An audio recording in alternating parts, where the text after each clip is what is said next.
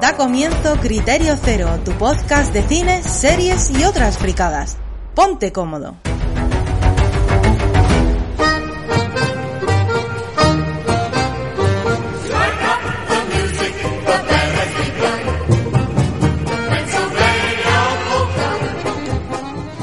Hola Criteriers, ¿cómo estáis? Sed más que bienvenidos a un nuevo capítulo de Criterio Cero, un nuevo capítulo en el que el tiempo vuelve a ser importante para nosotros. Si hace poco traíamos la trilogía de Regreso al Futuro o El efecto mariposa, hoy nos quedamos atrapados en el tiempo, atrapados en el Día de la Marmota junto a Bill Murray y Phil Connors.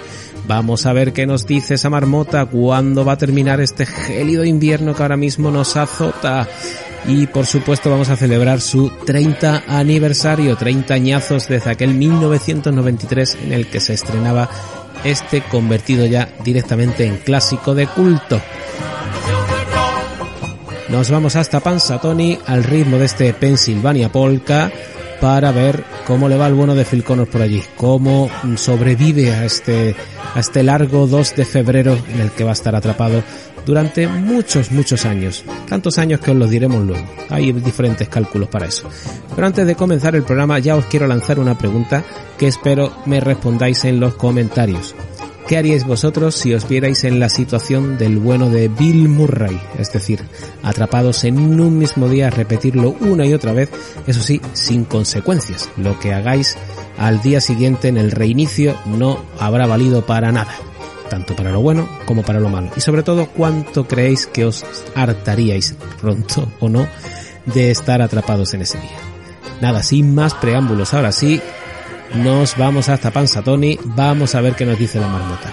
Yo soy Salva Vargas, vamos a quedarnos atrapados en el tiempo aquí en Criterio Cero. Comenzamos.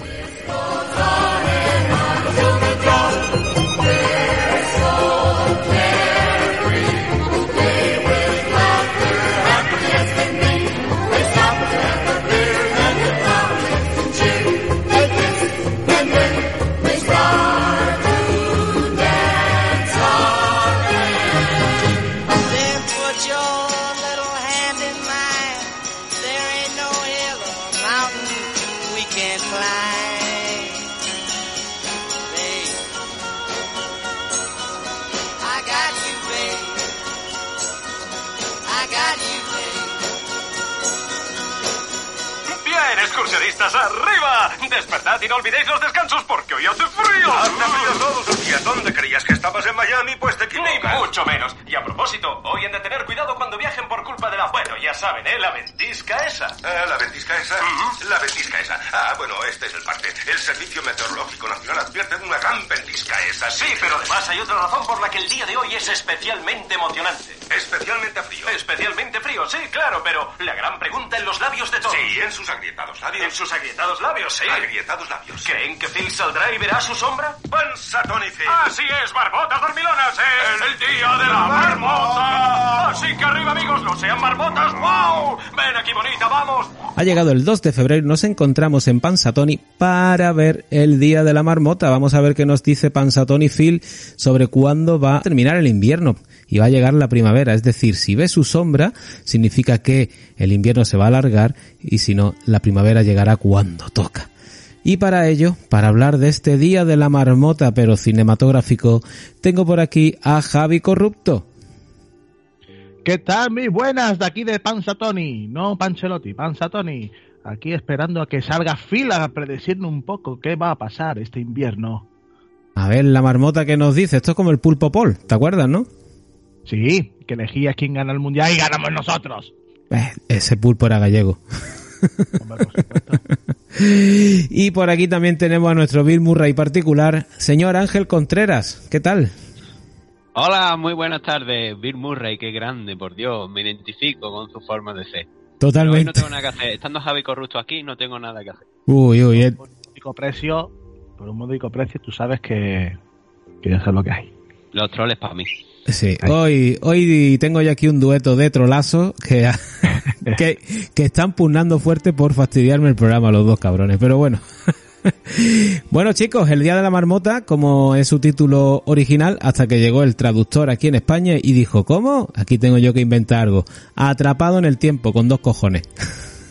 ¿Qué os parece el puñetero título español? Pasaba mucho, ¿eh? Sí. Sí. Y pasa. Pasa. Y, y- y pasa. Y pasa, y pasa. No Soy- hemos calmentado. Mm, es que también eh, vende más Atrapado en el Tiempo, que tú lo ves en el videoclub. Si tú ves lo de Ground, eh, es Ground Hot Day, mira, el día de la marmota, ¿esto qué coño es? Ah, paso. Ves, hostia, Atrapado en el Tiempo. Es verdad. Tranquilo. Te lo compro porque en su defensa hay que decir que en aquel momento, incluso en el 93 e incluso en Estados Unidos, lo del Día de la Marmota este que se celebraba allí en Pansatoni era una cosa de los alrededores y poco más. No es que fuera aquí mundialmente conocido. Entonces, el de España diría, ¿y qué mierda es eso del Día de la, de la Marmota? Claro, a día de hoy ya, y sobre todo gracias a esta película, sabemos lo que es. Así que en la, en la defensa del traductor, eh, diremos que se puede apoyar en eso. ¿Y cómo llega esta peli a vuestra vida? ¿Cómo la conocéis? ¿Fuiste al cine? ¿La viste en el videoclub? Javi, cuéntame. Pues yo la, mi, mi padre la alquiló y dijo, hostia, Atrapado en el Tiempo, de ciencia ficción, vamos a verla. Cosas de... Y la fuimos a ver, me, me encantó, a mi padre le encantaba Bill Murray y, la, y yo la vi en mi vídeo beta. Mm. Ahí ya últimos coletazos. Y a mí es que me, me encantó muchísimo esta película, ¿eh? Hombre, desde cierto punto de vista, algo de ciencia ficción tiene. Alguien que se queda atrapado en el Sí. tiempo. Lo que pasa es que no hay nada ni científico ni... Bueno, ficción sí hay mucha. Pero no hay nada así fantástico, vaya. Eso es lo que me choca a mí un poquito de, de esta película, que no te explica el motivo por qué este hombre se queda atrapado en el día y vuelve a remo- y vuelve otra vez y otra vez. Nu- nunca lo he llegado a explicar. Hay cosas que se dicen, pero Eso, mira, en la parte del guion creo que lo podemos comentar y ya veremos si preferimos que nos explique o, o que sí. No te me anticipes, no, no te me anticipes. vale, vale. ¿Y tú, Ángel, cómo, lo- cómo la descubriste? Yo no me acuerdo, la verdad. Supongo que eh, fue el tirón de Caza Fantasma y Bill Murray. Y como no me acuerdo, voy a hacer otro tipo de aportación, ¿vale? Que es respecto al título. En alemán, ¿vale? El Mm. título original, o el título, no lo voy a decir en, en alemán, Uy. sería fatal. Yo ya había cogido el paraguas, ¿sabes? La marmota te saluda todos los días. Hijos de puta, los, los alemanes, ¿no? Qué, qué complicado, ¿no? La Dile en alemán, coño, dile en es alemán. porque joder. es porque es porque una adaptación de un proverbio que ellos tienen vale Que, eh, pues cuando se repite algo muy frecuentemente sobre todo cosas raras Ajá. llamativas eh, un- y luego la- en sueco sería algo así como lunes toda la semana pero en la película no se especifica qué día es sin embargo el día de la marmota del 93 Cayó el lunes. se produjo un martes Ah, un martes. Sí, pero será el lunes porque es como el día chungo de la semana en que vuelves al trabajo y la verdad Phil no está muy a gusto en donde se ha quedado atrapado. Entiendo que lo, que lo relacionen con un lunes, a lo mejor, digo.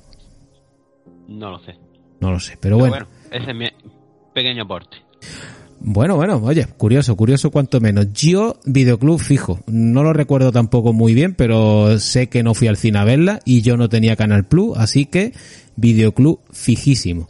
Y sobre todo por Bill Murray, claro. Tú lo has dicho, el tirón de cazafantasmas, pero es que los fantasmas atacan al jefe o el pelotón chi- chiflado yo ya me las había chupado, entonces para mí este tío era un ídolo y cualquier peli suya, sobre todo en esta época, me las veía. Luego ya llegaría su, su historia con, con Wes Anderson y Laia Quati y todo lo que vino luego, que ahí ya a mí, me- a mí ya me empezó a perder un poco. Cuando, cuando quiso ser un actor serio y que le premiaran y todo eso, a mí ya... mm, Bill Murray, lo siento. a mí me encanta los in translation Mm. Bueno, me encanta una pecha de rey Bueno, no es el día de los intranslations. Puede que algún día se dé, ¿vale? Pero hoy no. Eh, bueno, chicos, si queréis empezamos con la producción y esto, por supuesto, parte de la idea de alguien. Y ese alguien es el escritor Danny Rubin, un tío que a, que a comienzos de los 90 llega a Los Ángeles con la aspiración de ser guionista. Él dice que, bueno, yo me quiero dedicar a esto y no sé qué mierda voy a, voy a escribir, pero lo voy a hacer. Y mientras estaba esperando en, un, en un cine a, a- que empezara su peli, pues el tío estaba leyéndose El vampiro Lestat de Anne Rice. Y ahí le viene la ventolera de que, oye, esto de la inmortalidad, pegarte toda la vida ahí sin morir ni nada, esto puede ser divertido, puede ser aburrido. Y a esto le, le empieza a dar vuelta y dice, bueno, ¿y si no fuera un vampiro ni inmortal, sino es alguien que se queda atrapado en un mismo día? Y sigue dándole vuelta y dice, y cae en la cuenta y dice, ¿y si fuera alguien que además es mala persona y esto fuera como una especie de castigo para que se redimiera y además se quedara atrapado en un sitio que odia, que detesta? Y ahí es donde nace la idea principal de este Ground, Groundhog Day, como ha dicho antes Javi, que es su título en inglés, o el Día de la Marmota. Nada, se empieza a escribir su guion, cuando lo tiene terminado, eh, se lo pasa a su agente para que, oye, para que empiece a moverlo por los, por los de esto, por los, por los, por los estudios. El problema es que el agente se retira y tiene que buscarse otra forma de moverlo. Eh, cositas más del guion, antes de que esto llegue a manos de, del director, de Harold Ramis, y empieza a cambiar cositas. ¿Por qué elige el día de la marmota? ¿Por qué elige el 2 de febrero? Pues una cosa tan sencilla como que Rubin estaba en enero escribiendo esto, cogió un calendario, buscó el primer día festivo que había, vio que era el día de la marmota, y le pareció gracioso el tema de esto de, sacar una marmota y dijo, oye, pues lo voy a utilizar. Y como también era, una, e, era en un pequeño pueblo, le venía a huevo para aquello que él pensaba. Un tío de ciudad que se queda allí encerrado en un sitio donde no es su hábitat natural, oye, pues no me viene para nada mal. Y luego el tema de las canciones que elige, ¿no? Porque esto de eh, Got You Babe ya estaba en, en el propio guion, no es algo expresamente que se elige durante la película. Y claro, lo elige porque tiene una base musical que se repite mucho, el estribillo es muy pesado y muy repetitivo, entonces le venía también muy, pero que muy bien. Eh, curiosidades que estaban en el guion original y que se perdieron. Por ejemplo, que Phil eh, va controlando el paso del tiempo leyendo todos los días una página de un libro de los que hay en el pueblo. Él localiza, digamos, las zonas donde hay libros y se dedica, hoy leo una página, mañana leo la siguiente y así voy sabiendo cuántos días llevo aquí. Eh, ya veremos luego los días que se supone que ha estado según el director, según el guionista y según varios estudios, que os vaya a quedar flipado. Y, por ejemplo, eh, el final del guion original eh, da, da, paso a otro bucle, pero no en Phil, sino en Rita. Todo termina más o menos igual. Phil y Rita pues se despiertan al día siguiente, enamorado él de ella, pero ella cuando se levanta lo que hace es que rechaza a Phil porque cree que le ha engañado. Él le dijo que iba a desaparecer y tal, y que viviría en el mismo día, y no, ha pasado un día, entonces ella se enfada con él, y ella es la que queda ahora atrapada en el 3 de febrero, y empezando un bucle para ella que no sabemos cómo saldrá de él. ¿Qué os parece todo esto del guion, chicos? Mejor que la hubieran sacado. Esa curiosidad de, las dos partes del guion es mejor dejarlo como ha quedado al final y no, y no meter esa esa pantomima, porque lo del libro te hará gracia una o dos veces, pero de ya, ya, después ya pierde la gracia. Y lo de Rita sería como si fuera una segunda parte. Mm. es que no le pega tampoco al personaje de Rita, ¿no? Como un castigo así.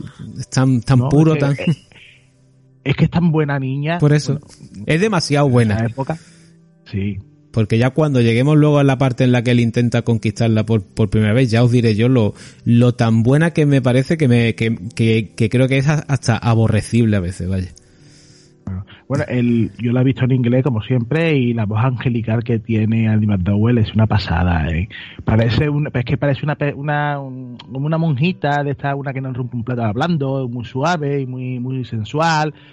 La verdad es que fue, mm. fue una pasada como interpretó a Rita esta mujer. ¿eh? Todos sus papeles, todos sus papeles son iguales. ¿eh? bueno, la de Michael con John Travolta, la tiene todas, todas, todas, todas tampoco, porque si os recuerdo el de cuatro bodas y un funeral va así de niñita angelical, pero en cada boda que se encuentra a Hugh Grant se lo cepilla en la misma noche. O sea, y es ella habitualmente la que se lanza por él. En el Gran Halcón va de monja supuestamente del, del Vaticano enviada para evitar que robe Bruce Will y todo lo de lo de esto, lo de Da Vinci, y la colega es un poco más, más lanzada incluso que él. Es verdad que siempre tiene ese aspecto de mosquita muerta, pero en otros papeles le han dado un tonito un poco más de echar para adelante. Aquí es que no, aquí es que es súper perfecta, coño, es que vaya, es que no ha roto un plato en su vida, es que brinda por la paz, me cago la leche. Ay. Sí, y lo, y lo que por estudia, la paz y... y lo que estudia. Y lo que estudia. Porque es pérdida de tiempo. Sí, sí. Oye, habías preguntado tú antes o comentado, Javi, el tema de que mm, en la película es verdad que no se explica el por qué Phil se queda atrapado en el, en el bucle.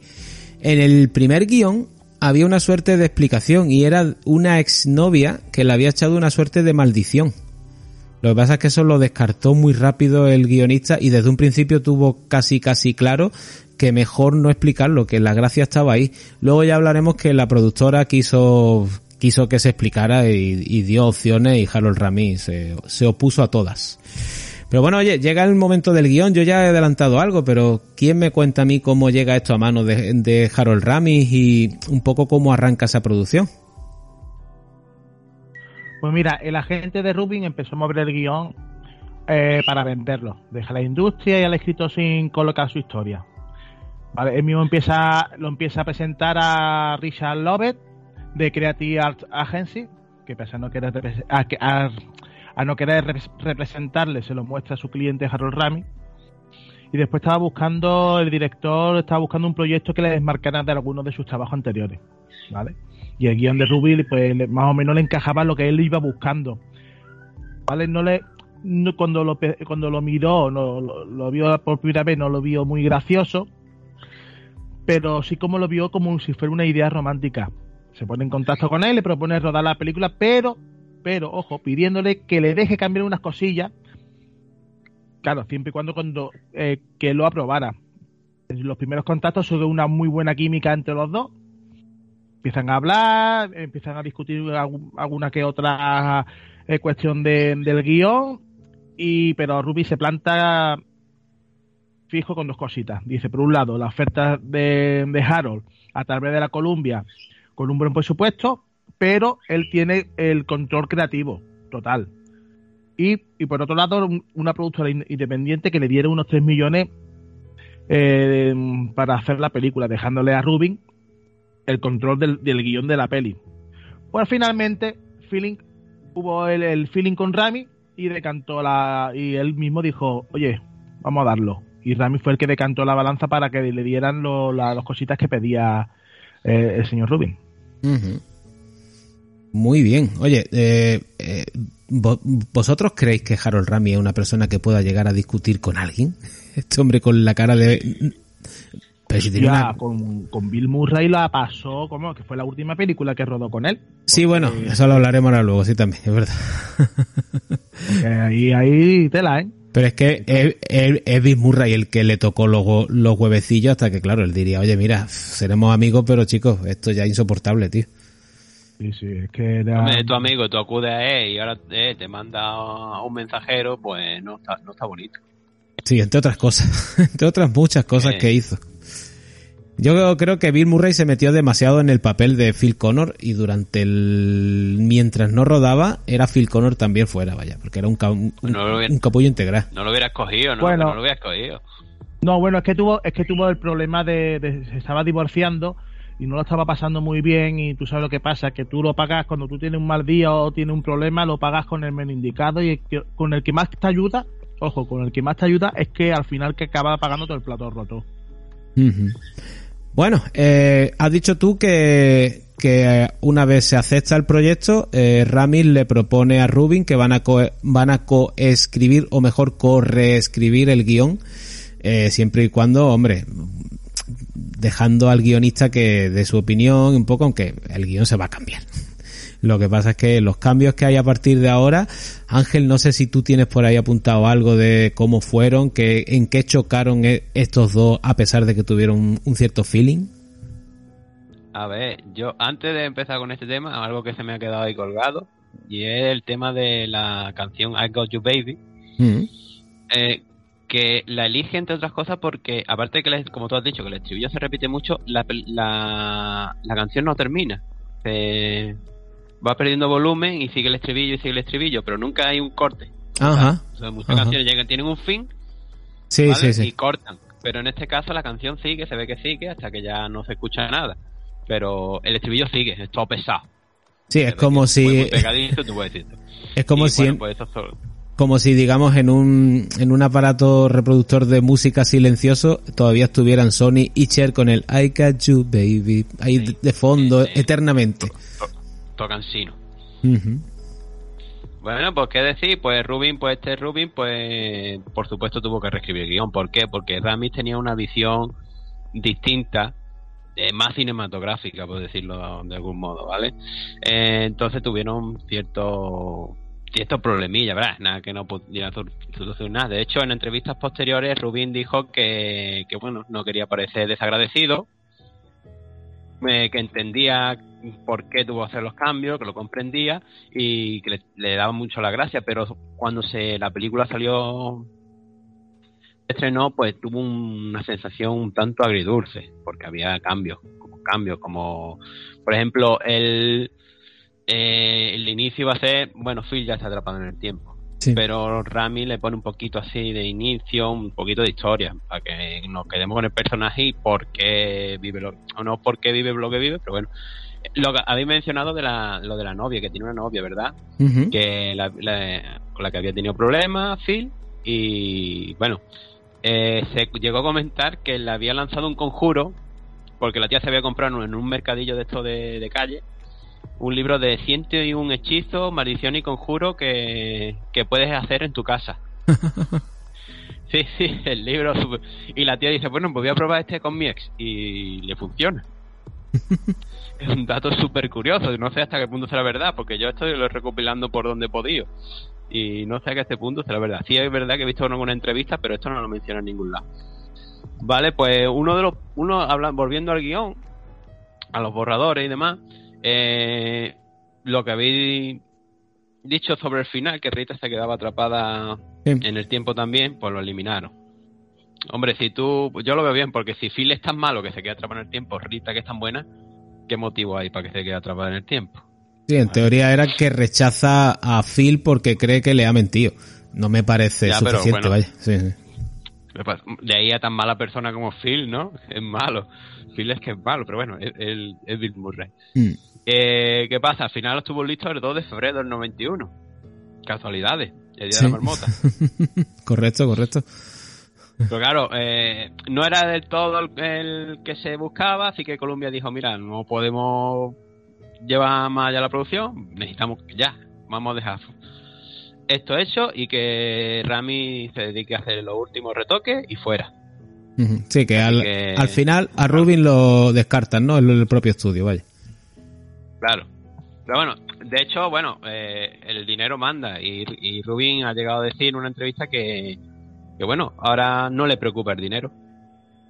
Mm. Con Bueno, la fama y el, y el dinero que llegó a tener por esta película, pues, pues bueno, ¿qué vamos a hacer? Nos no tragamos y ya Mm. está.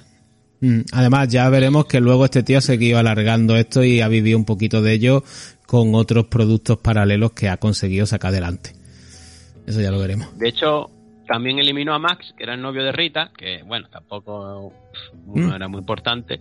Y hay una escena, si te acuerdas, eh, eh, los Blue, ¿tú te acuerdas de los Blue Brothers? Sí, Eh, Granuja todo ritmo, ¿no? Creo que fue en español. sí, sí. Vale, pues una escena inicial que se ve Phil que sale de la furgoneta, habla con un policía y demás, pues esta la grabaron en una en una autovía en Amstutz, ni idea, ¿vale? Es un puente que es un elevado que Mm. se llama la Gran Avenida y está justo a la afuera de Waukegan, Illinois. Pues eh, de hecho se puede ver algunos en algunas tomas se puede ver que hay unos negocios de allí. Bueno, pues en esta autovía también se, se grabó la persecución que hay en Granuja a todo ritmo. Ajá, En el, en el, en el 80. ajá. Ajá. Esto que cuando se supone que, porque en el guion sé que hay una parte en la que, bueno, en el guion, eh, en la, en la que Phil quiere probar a ver si puede conseguir salir del pueblo. Ya sabemos que la ventisca es la que se lo impiden en casi todos los, en casi todos los puntos, pero él busca un escollo por el que escaparse y que hay una especie de puente, ¿no? En el que debe salir o algo, ¿qué? Eh, ahí es una de las escenas de, de estas iniciales que, que se ve ahí, Ujú. que es lo que no entraba en el guion. Sí. Y, y en esa escena, pues da la casualidad que también se rodó eh, lo de Granuja a todo ritmo, la persecución. Es Mm. una mera casualidad, por lo grande que es Estados Unidos y se grabó en el mismo sitio. Ujú. Bueno, Javi, ¿tú tienes que comentar algo de todo esto? ¿De los cambios que hizo Rami? Bueno, hizo, hizo algunos también. No mucho. Sobre todo el tema de. Es lo que, es lo que sí que tenía pensado es, es el- cuando él tenía el guion, no, eh, eh, los cambios que realizó era tipo, como hemos dicho anteriormente, para darle un toque más eh, cine- eh, cinematográfico. Cinematográfico. Correcto, entonces, eh, es lo que quería hacer otra, otro tipo de, de, de, de cine, es decir, como él quería despegarse un poquito de lo que había hecho y al final, ¿qué pasó? Que volvió otra vez a la rienda de lo que hizo, no, no hizo una parodia tal cual, es una comedia romántica y los cambios que hizo eso era, quería poner a Phil eh, un poquito más, más cabrón todavía, no redimirse y, y el coño, ¿cómo se llama el conductor este? Ay, ah. Larry. Larry, Larry, a Larry también lo quería poner un poco también eh, más, ¿cómo diría? Más tonto, más tal, y al final no se lo aceptó, no se lo aceptó Rubin en ese aspecto. Eso, eso sí que lo que he estado viendo por los por un grupo de fans que, que hay de la película que lo estaban comentando de, de eso, de que de que iba a dar un giro del guion, pero al final llegaron a un consenso entre los dos y, y, y lo metieron en Berea. Hay, hay escenas, hay muchas más escenas de eliminadas, pero esas no las puedo yo decir porque no las he visto. Entonces, como no las he visto, no lo puedo yo, eh, como diría yo, comentar porque si, Ujú. Si yo no tengo el DVD, yo es que la he visto por filming. Y ahí no te dan las escenas eliminadas, no me da la opción. Yo tampoco he tenido Sí hay acceso a algu- escena sí- eliminada. sí que hay algunas cuantas escenas eliminadas. Sí. Por cierto, la novia de Phil se llamaba Stephanie. Ah. Stephanie. Y con cambio del guion, cambio de guion también hizo Bill unos pocos sobre la marcha. Bueno, lo de Bill Murray, que, que ahora ya nos vamos, nos vamos a meter con su llegada a esto, eh, fue casi improvisación en prácticamente todas las escenas. De hecho, se dice que Andy McDowell se tenía que ir acoplando mucho a lo que hacía el propio Bill Murray, porque a ella le daban un guion, el tío se presentaba, empezaba a rodar la escena como le salía de los huevos, y ella, claro, tenía que buscar cómo darle réplica.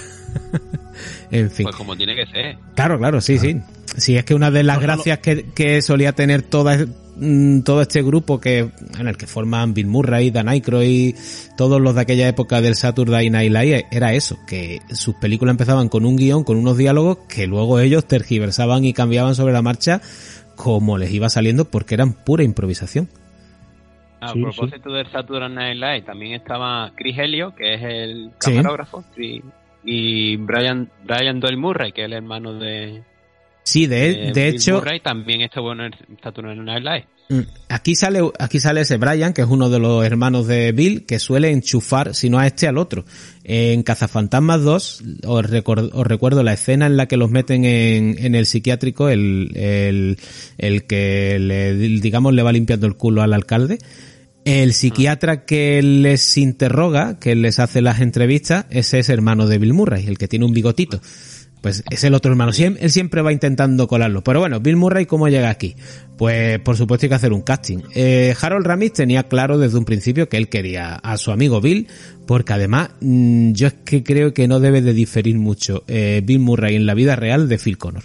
Tengo esa sensación casi siempre. Lo que pasa es que el estudio, oye, le dice, mira, tenemos otra gente pensada, ¿qué te parece Chevy Chase? Pues no, pues no me gusta. y menos mal, porque Chevy Chase, vaya. Eh, Tom Hanks, Tom Hanks, aquí justo en el año 93, que es cuando se estrena Atrapado en el Tiempo, es cuando pega un giro a su carrera. El propio Tom Hanks creo que llegó a descartar la, la película y se decantó por Filadelfia, que es la que le hace cambiar su rumbo de actor de comedia actor serio, que además ganó su primer Oscar, repetiría el año siguiente con Forrest Gump y casi triplica eh, con Apolo 13 tres años después, pero no. Y Michael Keaton, un Michael Keaton que, oye, mm, tal vez de todos los que he mencionado, para mí es el que podía haber rivalizado de alguna forma con Bill Murray. Ojo, a, Estoy de a- acuerdo. a muchas leguas, pero creo que le podía haber dado su toque. ¿A que cosa, sí? Tom Hanks se, arrepin- se arrepintió de haber hecho de homosexual en Filadelfia. Así O sea, que no sé por qué no devuelve el Oscar. Bueno, se arrepintió, se arrepintió, sí, él lo, eh, lo, ha, lo ha dicho hace poco, ¿no? Ahora un par de años, cosas así, Sí, ¿no? hace poco, no, hace poco, ¿eres tonto o qué? Eres actor, tiene que interpretar, pues eso. Sí, es que, ahora, es, es que ahora resulta que para hacer de negro y todo eso, nada más que puede hacerlo un actor negro. Bueno, para hacer de negro, tono. evidentemente no, pero para hacer de gay y, y cosas de estas solo tiene que hacerlo un, un actor gay, claro, evidentemente. Claro, y. Entonces y- Rayman, pues ya está. y cuando de tenga... todas formas, a Tom Hanks, a Tom Hanks también lo tiraron para atrás ellos también porque decía que tenía una cara de buenazo que no se la podía remediar. Es que es eso, es que, es que vo- vosotros creéis que Tom Han podía haber sido tan capullo como es Phil aquí, tío. Uf, que va, ¿no? No, De, no lo veo. de hecho, ha tardado mucho en tener papeles desagradables hasta casi hace tres días, con el del coronel en Elvis, que ya sabemos cómo era ese hombre, y, eh, y no sé, y no ha estrenado hace poco una de un vecino que es un capullo también. Sí. Sí, malos vecinos. Por eso que ha tardado mucho en su carrera en, me- en meterse en papeles desagradables, porque siempre ha sido el típico tío buenazo que le caía bien a todo el mundo. Es como el, el yerno que toda madre hubiera querido tener, vaya. Pero En bueno, España, en España, por ejemplo, mm, un actor perfecto para ese papel hubiera sido Fernando Fernán Gómez. sí. Con la cara mala hostia que tiene el colega. sí, sí, sí, sí, sí. Hostia, es verdad, tío.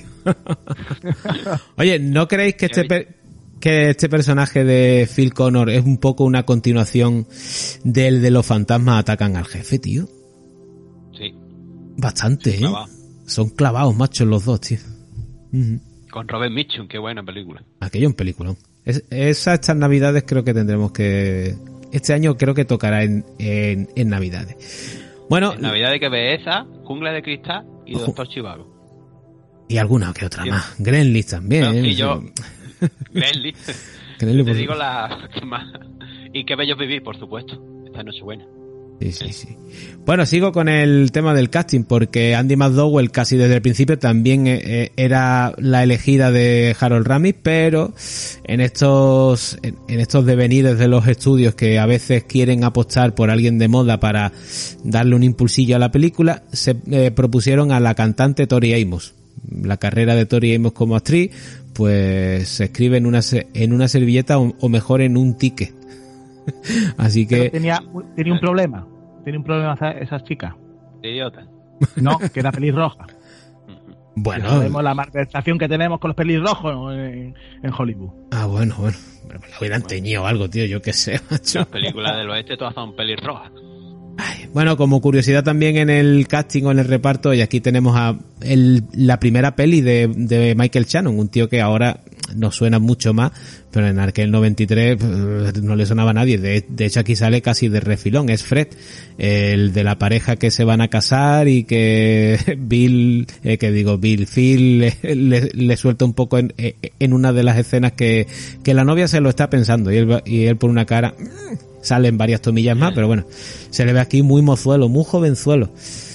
Bueno, eh, ¿y dónde se rodó esto? Porque yo sé que en, en Punxsutawney no.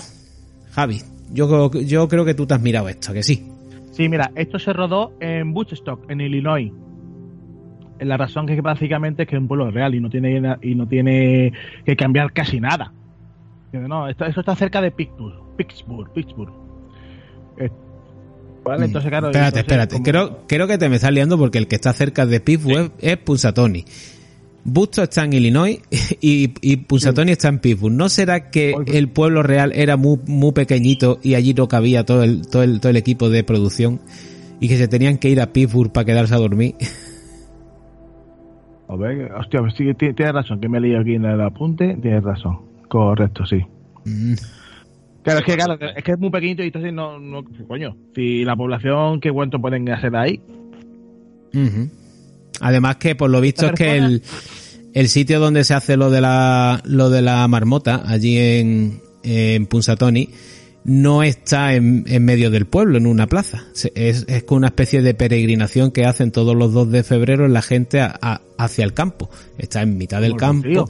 eh, pues una cosa así. Entonces claro lo veían poco atractivo sobre todo porque hay que tener en cuenta que la idea era que Phil saliera del- de la pensión esta donde, donde estaba y tuviera un recorrido más o menos corto que se encontrara pues con lo que se encuentra con el mendigo, con Ned y llega a, a donde lo de, lo de la marmota. Si lo tienes que hacer recorrer más, ya tienes que estirar mucho los encuentros que tienes y se te alarga mucho el repetir y el repetir y el repetir. Entonces, ¿qué hicieron? Pues nos vamos a, a, Gustos, que además Harold Rami es de, es de, es de la zona, es de Chicago, conoce, conoce aquello bien, va a estar a gusto y allí sí podían quedarse todos a dormir en el mismo pueblo y no tenían que hacer todos los días 80 millas para desplazarse desde Pittsburgh hasta hasta Pusatoni. La putada, pues que los de Pusatoni, claro, dicen, coño, estáis recreando nuestro pueblo, pero no lo habéis grabado aquí, hijos de puta. Una curiosidad, que, vale, se grabó en, en Busto este, no en Pusatoni, y esto se encuentra a 80 kilómetros de la de donde la, ciudad natal de Bill Murray. Ah, coño, mira. Que Wilmette, en, también en Illinois, ¿vale? De hecho, se puso un, la, ¿Os acordáis donde un de pie tanto sí, y cuando se encuentra con Ned? Bueno, cuando se va con la gente. Este, bueno, pues pusieron una placa porque la, que parecía escrito Bill Murray hundió el pie aquí o metió la pata. Y tiene. tiene el propio pie de, de, Bill Murray, ¿no? Allí puesto, ¿no? Sí. y ahí y pone, y en la esquina pone Rincón de Ned. Ajá, claro, claro. el, el, agente inmobiliario. Y si tú te fijas en esa escena, en la esquina pone joyeros de Buxton. Eso te iba a decir. Eso te iba a decir, que tiene, que es que por, por lo visto hubo un jaleo con los comerciantes de, de Bustock porque les le, querían cambiar todos los carteles de las tiendas y se negaron en rotundo y por eso se, man, se mantiene el de Jewel y Bustock, que es la, la, la joyería Bustock y es un, es un canteo. que sale el nombre de otro Había una tienda que se llama Lloyd, que Lloyd que, que eh, en esa escena precisamente, con la de Net, eh, demandó a la producción por varios miles de dólares eh, por eso, por pérdida de negocio. Pero vamos, no, no tuvo ningún recorrido de esa denuncia. Se la comió con papa. sí, sí. Lo... Y polla que fueron. Lo que sí que hicieron fue, eh, aunque lo de eh, e, esta zona que, es, que se llama eh, Glover Knock, que es donde hacen lo de la marmota, en el sitio real de Pansatonic, eh, se lo trajeron a la plaza, pero digamos que el sitio donde duerme la marmota y todo eso sí lo recrearon tal cual con el, con el original. A, a, a partir de, de fotografía, pues el equipo de producción creó, digamos, ficticiamente aquella especie de arbolito con puerta de donde sacan a la, a la marmota. Bueno, bueno. Se puede ver por internet en directo. El, cada 2 de febrero lo retransmiten en directo en la página web de, del Ayuntamiento de Panzatoni. Sí, si queréis verlo. Supongo que en bueno, y también y puede también tú te puedes registrar y recibir un mensaje sobre la predicción de Phil, ¿eh? Eso se creó el 2 de febrero del 2010. Ah, pues Cuidado, ¿eh? Voy ahora mismo. Si queréis, yo tiro más de historia, ¿eh? Me voy a 1860. A ver, cuenta. ¿Es que no cuenta. es el turno más caro del mundo? no, en la década de 1880. Estamos hablando del siglo XIX, ya dos siglos, hermano. Bueno, bueno. Pues nada, pues esta traducción viene porque unos chavalitos de Pan Pansatoni, vamos, yo lo veo escrito y porque he visto la película, si no, no sé cómo se, se pronuncia. Sí. Bueno, esto en Pensilvania, pues se adentraron en el bosque el día 2 de febrero, el día de la Candelaria, a buscar marmotas. ¿Vale? Eh, aquello por lo visto de aquella salida al bosque se convirtió en tradición y un periódico local eh, lo apodó, apodó los cazadores el Club de la Marmota de Pansatoni. Eso fue en el 87 cuando lo apodo. La primera salida no lo tengo yo registrada. Y esta especie de cacería pues se convirtió en un elemento oficial centrado en la marmota y la que llamaron Phil no sé, no sé por qué, no he podido encontrarlo, y, se sigue, y ahora es una ceremonia que se celebra todos los días. ¿Cómo se convirtió de la caza a, a la predicción? No lo sé. No lo he podido localizar por ninguna No. parte. Yo sí. A ver, esto fue la. Eh, yo voy más para tener tiempo, chaval. Yo voy a 1700. Esto es una costumbre que tenían los, los alemanes. Las tradiciones en Pensilvania.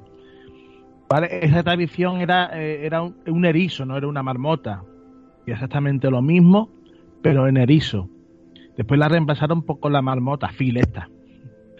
Pero fueron, fueron los alemanes las que la metieron allí en Pensilvania, que es una tradición que tenían ellos. Pero a la marmota Phil ya la habrán jubilado unas, unas cuantas veces y le habrán puesto otra, ¿no? Digo yo. ¿cuánto, cuánto Mira, vivirá una marmota? En el, hecho, en varía el la marmota. 86, en 1886 Sí. eh, se proclama de forma, eh, la primera celebración de la marmota en, Pensilva- de- en Pensilvania perdón, fue el 2 de febrero de, de 1886. Mm. Después ya, en, e, ya, después ya entramos en 1986, Phil es que un cachondo, porque se va a Washington a reunirse con el presidente Ronald Reagan. Y ahí también, después tuvo ahí un grupo de animalistas, los PETA, que querían que los reemplazara por un robot. Los chalados. Normales, son normales, ¿eh? Sí, claro. Y así Bueno. más de una vez sí que, que Phil hasta 2020 está dando ahí candela. ¿Mm? Bueno, claro, en la pandemia imagino que la marmota se quedó guardadita. O no, o no lo sé. O iría allí el alcalde solo. Bueno, bueno, bueno. Hemos dicho antes lo de lo, lo de la disputa y pelea entre Harold Ramis y Bi- y Bill Murray, amigos hasta el rodaje de esta peli. Ángel, yo, yo que como sé que a ti te van los follones, cuéntame tú ¿Qué qué es lo, qué es lo que pasó. Pues eso, eh, lo que ha dicho Javi antes, que la mujer se está divorciando la mujer, Margaret Kelly, creo que tengo aquí apuntado, ¿vale? Pues claro, tú imagínate, veis, a ver si es el tío saborío, o pensamos nosotros que lo es, imagínatelo ya divorciándose, lo que tiene que ser eso. Pues nada, pues claro, él a quien recurrió por su, a su mejor amigo, a Harold. Y bueno, empezó a tener comportamientos raros, etcétera, etcétera, y dice, mira, yo no voy a... Yo no voy a más hablar con este tío. Mandó al Rubin este, dice, mira, ocúpate tú de esto, habla tú con él. Y eso le sentó una patada en el estómago. De hecho, de ahí viene la enemistad, que como nota, diré que cuando murió Harold Rami, él fue corriendo a su casa y no le dejaron pasar y dijo que era amigo suyo y que tenía que pasar. Bueno, eh, lle- llegaron a reconciliarse días antes de la muerte de Harold Ramis. Yo creo que Bill Murray se enteró ya de lo mal que estaba y dio su brazo a torcer y fue a casa de, de Harold Ramis para, hombre, que no se fuera con, con el mal sabor de seguir peleado. Las cosas como son. Fíjate tú lo, que tiene que pasar para que tú te reconcilies con Bill Murray. Está a punto de morirte. Sí, sí, sí, sí. Tiene que ser pa- pa- particular. Una de las cosas así más bestias que por lo visto hizo fue, llega un momento en el que contrata a un, a un mediador, eh, Bill Murray, ¿vale? Se trae a un tío que, que es con el que tienen que hablar para hablar con él. Y contrata a un, a un sordomudo. El hijo puta. era un cachondo. Era un cachondo. A este tío en el rodaje todo cabreado, a pre- presentándose cuando quiere, eh, cambiando la, el guion cuando le parece, improvisando. De hecho, tiene un par de improvisaciones muy cachondas. Una es cuando, ¿acordáis cuando estrella el, el reloj? Sí. Sí. Eso no es del guion. Eso lo estrella es. Y me parece buenísimo, porque yo haría lo mismo. Hasta los huevos ya de la canción y de repetir día. Y cuando Tío. ves al gordo, cuando ves al gordo tampoco se lo esperaba, tío que la puso en la cara y se, se quedó. Ah, tampoco. Y le dijo, te quiero, te llevo mucho Sí, tiempo, sí. algo así. y al Y igual, y al de televisión. y sale corriendo, sí, sí. Bueno, también se puso a regalar bollitos entre, bueno, la primera escena que, esa que estás mencionando que tiene con Ned, que la gente está ahí pendiente a él y dice, dice coño, tengo aquí un chorro de, per- de personas pendientes a mí, voy a regalar. Se fue a una panadería de allá al lado y compró 500 bollitos. y los repartió con el Ned. este, cabrón. Ahí, ahí estoy. Ahí dice, voy a repartir bollitos para que da bien. Porque, eh, además que hace mucho frío, un bollito calentito. De hecho, un- eh, el frío fue uno de los problemas, los cambios climatológicos. Las escenas estas que fueron en el exterior tuvieron que rodarlas mm, rápidamente. La misma, como son varias escenas en el mismo, en el mismo set, pues venga, a repetirla, a repetirla, a repetirla, que no hay tiempo porque el tiempo cambia. Y es que Aunque tuvieron... El frío, hacía frío de verdad. Cuando estaba Bill Sí. en, en- en el puente hablando con el policía, es que hacía frío de verdad. De hecho, No, y- Estaba temblando de verdad. El charco donde mete el pie tantas veces eh, era agua helada. Y se dice que mm, bueno esto lo cuenta el Stephen To- eh, el Tobolowsky el que el que el que hace de Net que veía como Bill Murray se forraba el pie en, plástico, luego se ponía un neopreno por, en- por encima, varios calcetines y luego el, el zapato. Y conforme terminaba de, de rodar la- las tomas, tenía a, a tres personas del set con toallas esperándolos nada más que para empezar a secarlo. Es que el tiempo fue una puñeta para ellos, porque por lo visto eh, fue uno de los inviernos más chungos. Se pegó nevando casi todo el rodaje y eso que, que, que habían ido con, con lo de esto, con la con los cañones de nieve artificial por si acaso. y se encontraron con, con que no paraba de nevarle. El problema la, la- la tuvo Phil. Phil, Phil la, La la marmota. marmota, que, no vio, que vio su sombra. Y por eso estaba sin tan jodido el tiempo. Sí. La ¿Os marmota, Cuando, cuando Phil coge a Rita y la, la pasa por encima de la valla, la coge en brazos para meterse en el hostal, sí. cuando ya la tienen medio conquistada así. Esa escena otra improvisación porque la idea era abrir la puerta, pero esta se había quedado congelada, el cerrojo se había quedado congelado. Y Mm. tuvo que improvisar. Ah. Ahí, Como la guerra de la bola de nieve con los niños. Fue de verdad que dijo al Jarro Rami, oye, pégale bolazo pero fuerte a- al colega sin decirle nada. Y el Bill Murray, en vez de contenerse con los niños, se lo tiraba con toda la mala leche del mundo a los niños también. Normal. esa, claro que esa- sí. esa escena estuvo, estuvo, estuvo también muy improvisada, que fue genial.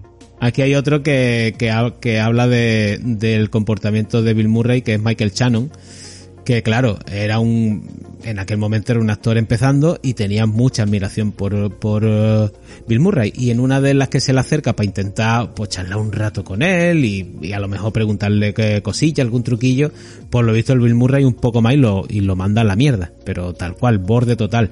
Y bueno, se fue Michael Shannon de allí y en una de las que está hablando con, con Harold Rami le dice, mira, oye, que, que me ha pasado esto, yo solo quería hablar con él a ver si se va a enfadar conmigo, no sé qué, y me vaya a echar. Y dice Harold Rami, ¿cómo? ¿Que te ha hecho qué?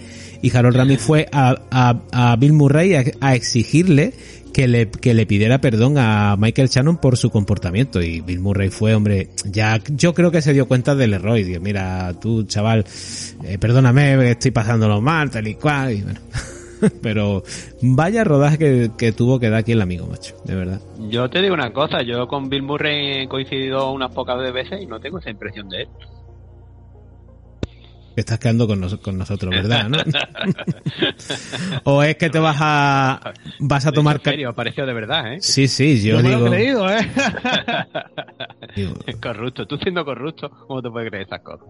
Hombre, claro, que es que tú, me- tú también me presentaste a Ernesto Tobelorda.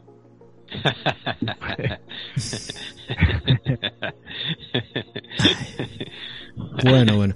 Vale, Bueno, vale, bueno, velo. Yo, en esta parte de la producción, eh, hemos avanzado ante el casting eh, del reparto, así yo por destacar, nada más que eh, ya habéis mencionado antes a, a Chris Elliott, este tío, bueno, tuvo aquella serie, ¿cómo se llamaba? Eh, una serie muy Eh, noventera, tío. Get Alive. Eh, ¿Cómo era? Get Alive. En, en- en- en español la tradujeron como Búscate la vida. Búscate la vida, que lo, que, lo, que lo lanzó casi al estrellato allí en Estados Unidos. Aquí nos llegó por Canal Plus, ¿no era?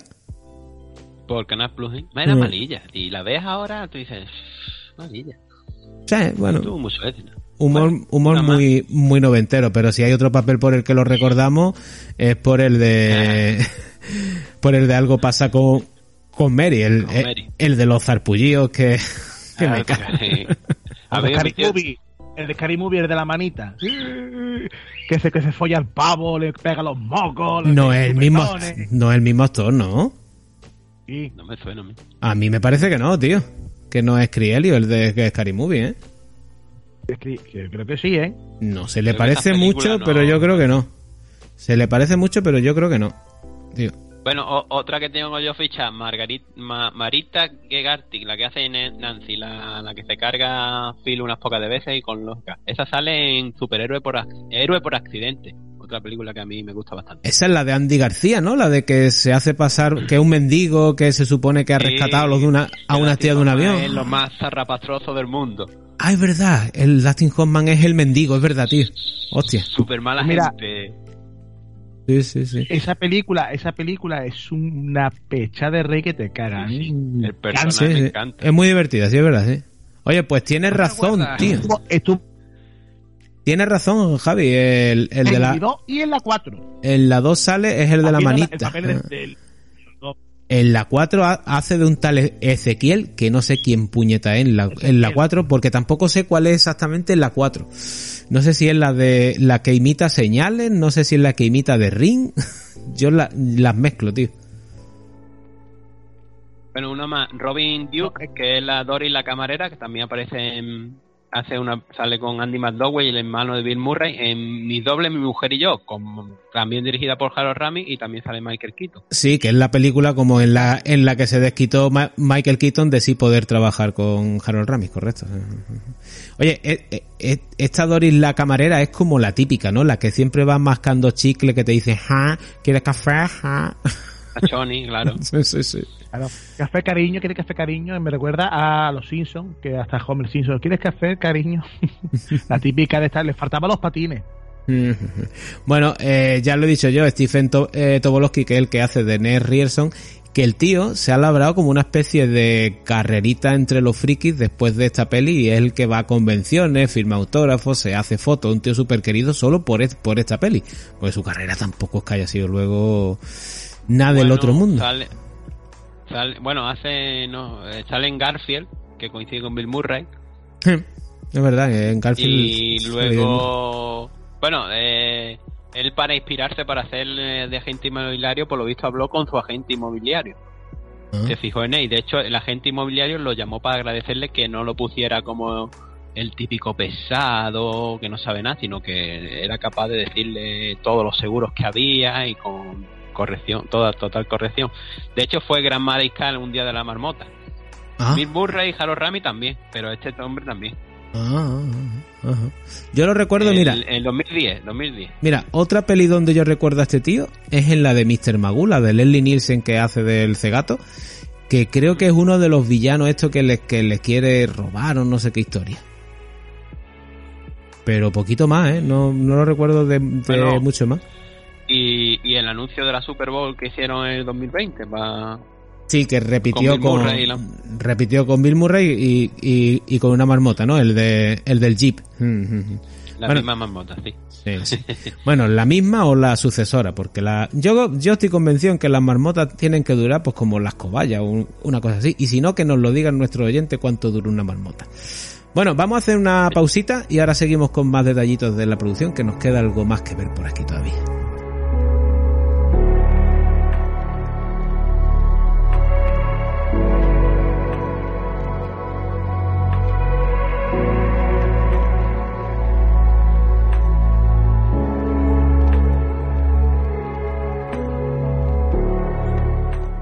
Aprovechamos la pausa para escuchar un par de audios de nuestros oyentes, los que se encuentran además en el grupo de Telegram desde donde nos han mandado dichos audios y donde os recomiendo que os unáis, pero ya, a la de ya, iros a Telegram y buscad el grupo de Criterio Cero que allí nos tenéis todos los días charlando sobre cine, series, fricadas varias. Y vamos con el primero, el de nuestro amigo Tony Toscano. Buenas criterios. En la película de Atrapado en el Tiempo recuerdo que la primera vez que la vi se la grabó un compañero de trabajo a mi padre eh, del Canal Plus y se la prestó. Y la verdad es que me, encantó, nos encantó a todos. La he visto ya varias veces y ¿quién no fantasea alguna vez con que le pase algo así? La verdad es que sería algo gracioso, ¿no? ¿Vosotros qué pensáis? Venga, un saludo familia. Pues la respuesta a esa pregunta te la damos a lo largo del programa. Espero que mi, que mi respuesta no os parezca demasiado bestia. Ahí lo dejo. Y ahora vamos con el de nuestro compañero también de Telegram, José Percio, que nos ha dejado este audio. Paisano, ¿qué tal? ¿Cómo estás? Bueno, antes de nada, mandar un saludo a todos los que estáis escuchando el, podcast. Un podcast que, que yo llevo escuchando relativamente poco porque lo descubrí creo que buscando algo de información del Señor de los Anillos y, bueno, da la casualidad que, creo que la mayoría de los componentes del programa son de Málaga, así que yo también soy de Málaga, así que eso me ha hecho sentirme como, como en casa. Un saludo para todos los que escuchan el, podcast y, y para los componentes del equipo y los que lo hacen posible. Bueno, la película de, de, la que se habla hoy es Atrapado en el Tiempo y bueno, yo realmente no recuerdo en qué momento la descubrí. Creo que pensando en ella, creo que los primeros recuerdos que me vienen es cuando estudiaba en el, instituto. Creo que la película es del 93, pues quizás, no sé, yo la vería en el 97, 99, por ahí más o menos. Y bueno, una película que, que la verdad que con el paso de los años me he ido cogiendo el gustillo, porque creo que a medida que me he ido haciendo mayor, es como que las capas de la película o lo que realmente quiere contar lo he ido como como saboreando un poco más o cogiendo un poco más el concepto de lo que quiere transmitir porque en principio cuando la vi me quedé con la capa superficial de los chascarrillos, de la broma y eso, pero pero bueno, creo que la peli tiene un trasfondo un poco más más profundo entre comillas, tampoco no es que sea una película súper psicológica ni ni súper profunda, pero pero igual cuando, ya digo, cuando te vas haciendo mayor, es como que el tiempo es algo tan, tan escaso y tan, tan preciado que, que cuando ves que en esta película lo que se trata es de aprovechar el tiempo o, intentar ver cada día distinto y no caer en la monotonía, ese tipo de cosas que te van atrapando cuando te vas haciendo mayor y tienes más responsabilidades. En mi caso, bueno, ya tengo 44 años y, tengo un crío y, el trajín del día a día hace que, que, que a lo mejor ahora, a día de hoy, de hecho hace poco la revisité estas navidades con mi hijo y, y quizás ahora es cuando realmente le noto más el sentido a la película y, y- y esta última vez que la vi, la verdad que me gustó bastante más. Eh, hay una cosa, un- una cosa curiosa de cuando la vi con, con mi hijo, mi hijo tiene 8 años, que mientras él la veía me comentaba, pero bueno papá, aquí qué, qué es lo que pasa en la película, en la película no pasa nada, no hay ningún problema. Y cuando me comentó eso pensé y, en, en- en lo que me dijo y, y, y dije, pues sí, es verdad, es que realmente no, no hay un enemigo, no hay un algo, digamos, malo mm, a priori que tú veas a simple vista. Es como, por eso digo que, que quizá cuando te haces más mayor y, y maduras un poco más, es como que captas ese tipo de cosas.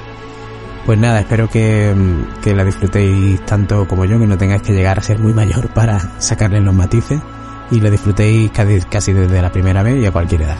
Bueno, un saludo para todos los oyentes y para los componentes del programa. Venga, hasta atrás. Otro para ti, José. Vamos a seguir con el programa, vamos a pasar a la peli, pero antes de ello, un pequeño recordatorio para ti, sí, para ti que estás escuchando este programa. Dale al me gusta, no lo dejes para luego que se te olvida. Después te lías con otras cosas, acaba el programa, pones otro podcast y se te ha olvidado darle al corazoncito. Venga, Solo te pedimos eso y nos hace mucha falta, mucha falta para darnos a conocer aún más y llegar a más oídos, aparte de los tuyos.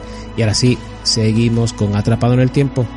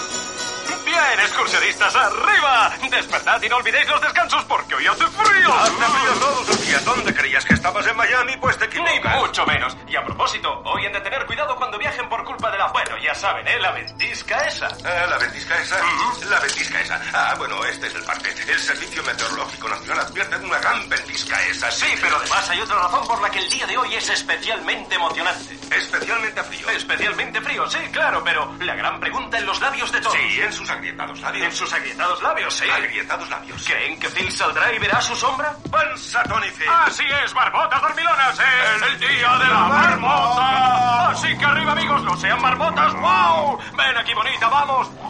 2 de febrero, día de la marmota, y estamos aquí para hablar de Atrapado en el Tiempo, la película de Bill Murray y Harold Ramis.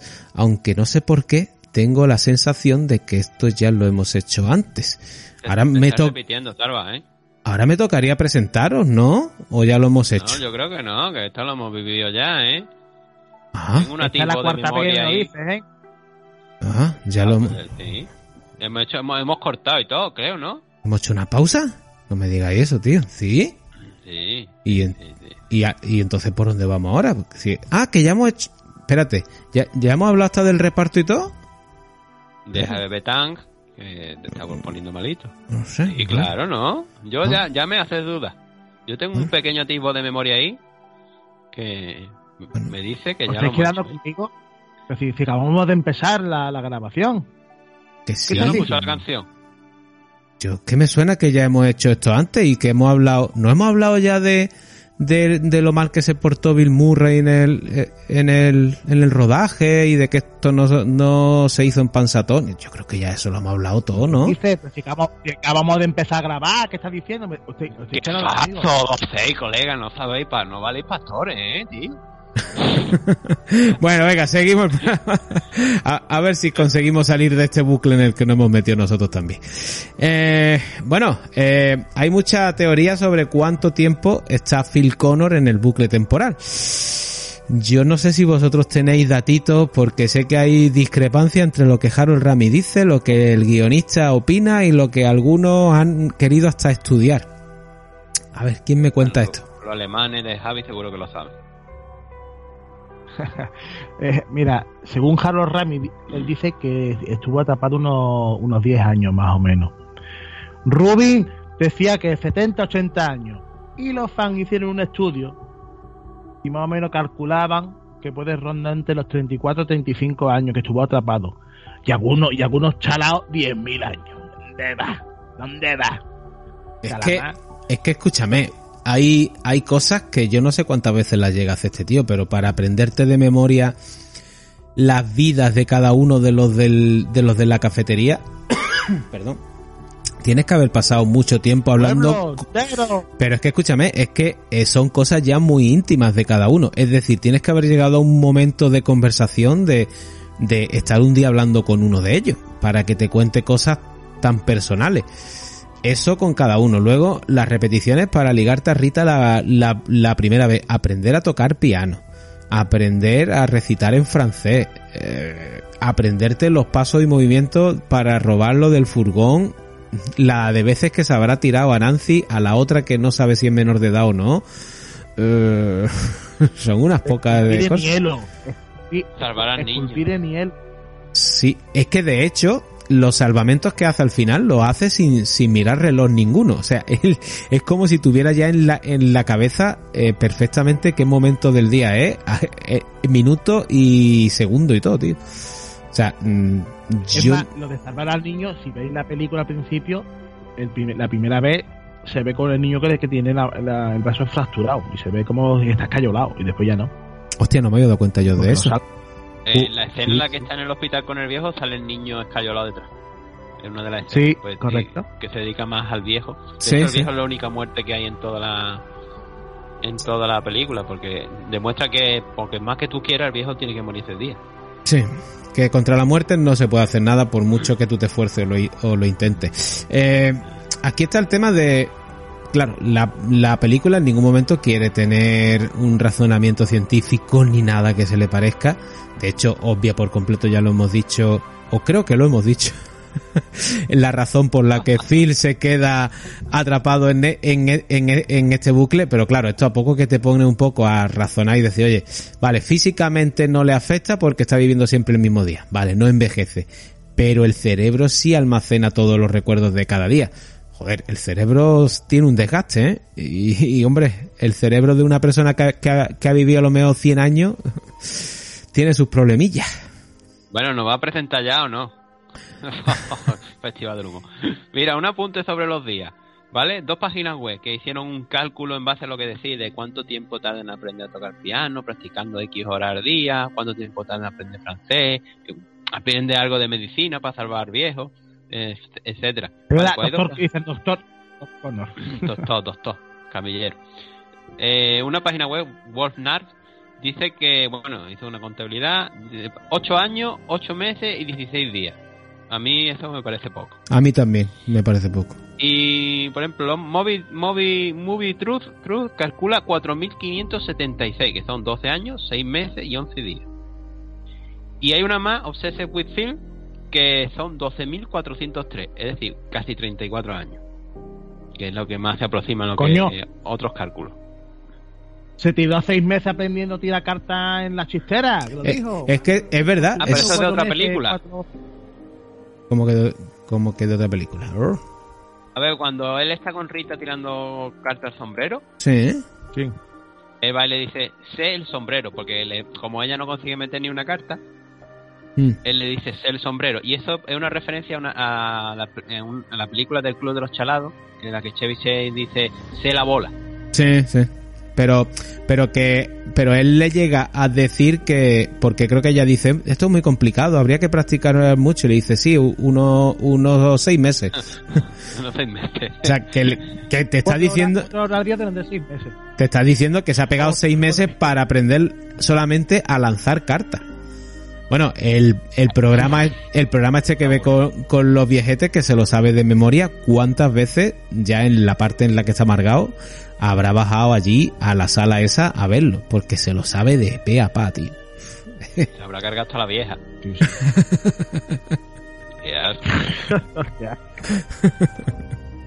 Bueno, esa escena de, esa, esa escena ya interiores se grabaron en Los Ángeles, los demás eh, fueron durante dos semanas y, ni- no, y por el tema que hemos comentado del tiempo. Del tiempo, sí. Sí, bueno, todo lo que es interior es- está claro que es, en, que es en estudio.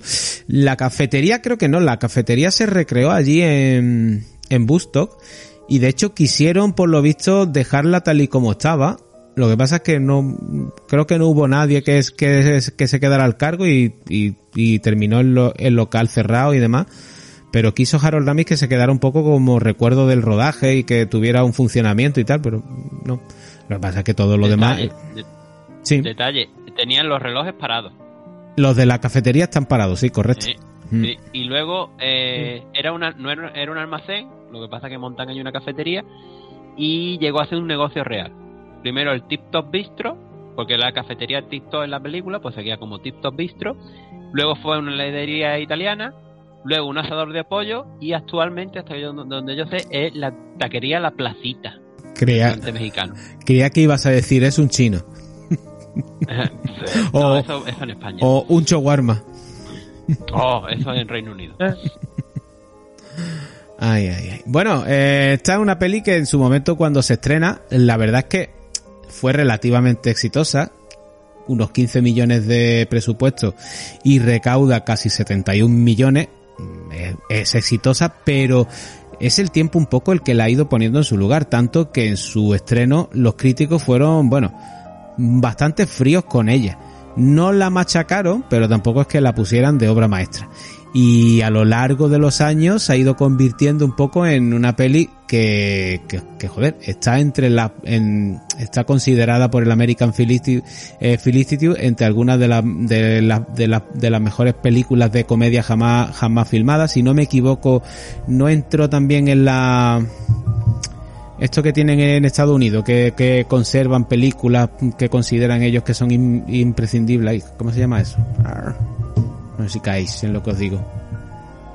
Que cada año meten a un cierto número de películas ahí como que son a proteger y demás.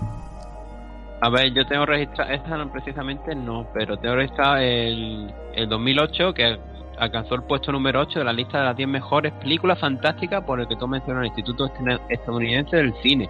Luego tengo la número 4 según las mejores películas BBC y también aparece en el libro 1100 películas que tienes que ver antes de morir. Ujú. También hay de videojuegos y demás, es así. Lo de la conservación, pues sí, creo que sí, en el en la biblioteca Es- del Congreso puede ser. En, en la biblioteca del Congreso que todos los años Ahí está, ahí está, digamos que consideran 2006 unos fue cuantos. Conservación, Registro Nacional del Cine, de Cine de la Biblioteca del Congreso por ser cultural, histórica o estéticamente significativa. Ahí lo tiene ya. Eso, eso, eso es. Ahí, hombre, se va ampliando esa, esa lista, digamos, a- a- año tras año, pero no puede ser cual- cualquier película para que entres ahí, claro. Lo cual te da un poco el grado de eh, el, el nivel de popularidad que ha ido alcanzando. Tras su estreno fue tan, bueno, el, el éxito que algunos escritores así medio reguleras mm, reclamaron que era que ellos que se habían basado en sus obras para pa, para la película. Claro, ya me subo al carro también. Como el autor del 1201, el de Replay, y Danny Rubin dijo que no, que no, que no, que no tenía nada que ver con ninguna. De hecho, que su mayor fuente de inspiración, aparte de que tú mencionas, fue la eh, en Navidad todos los días.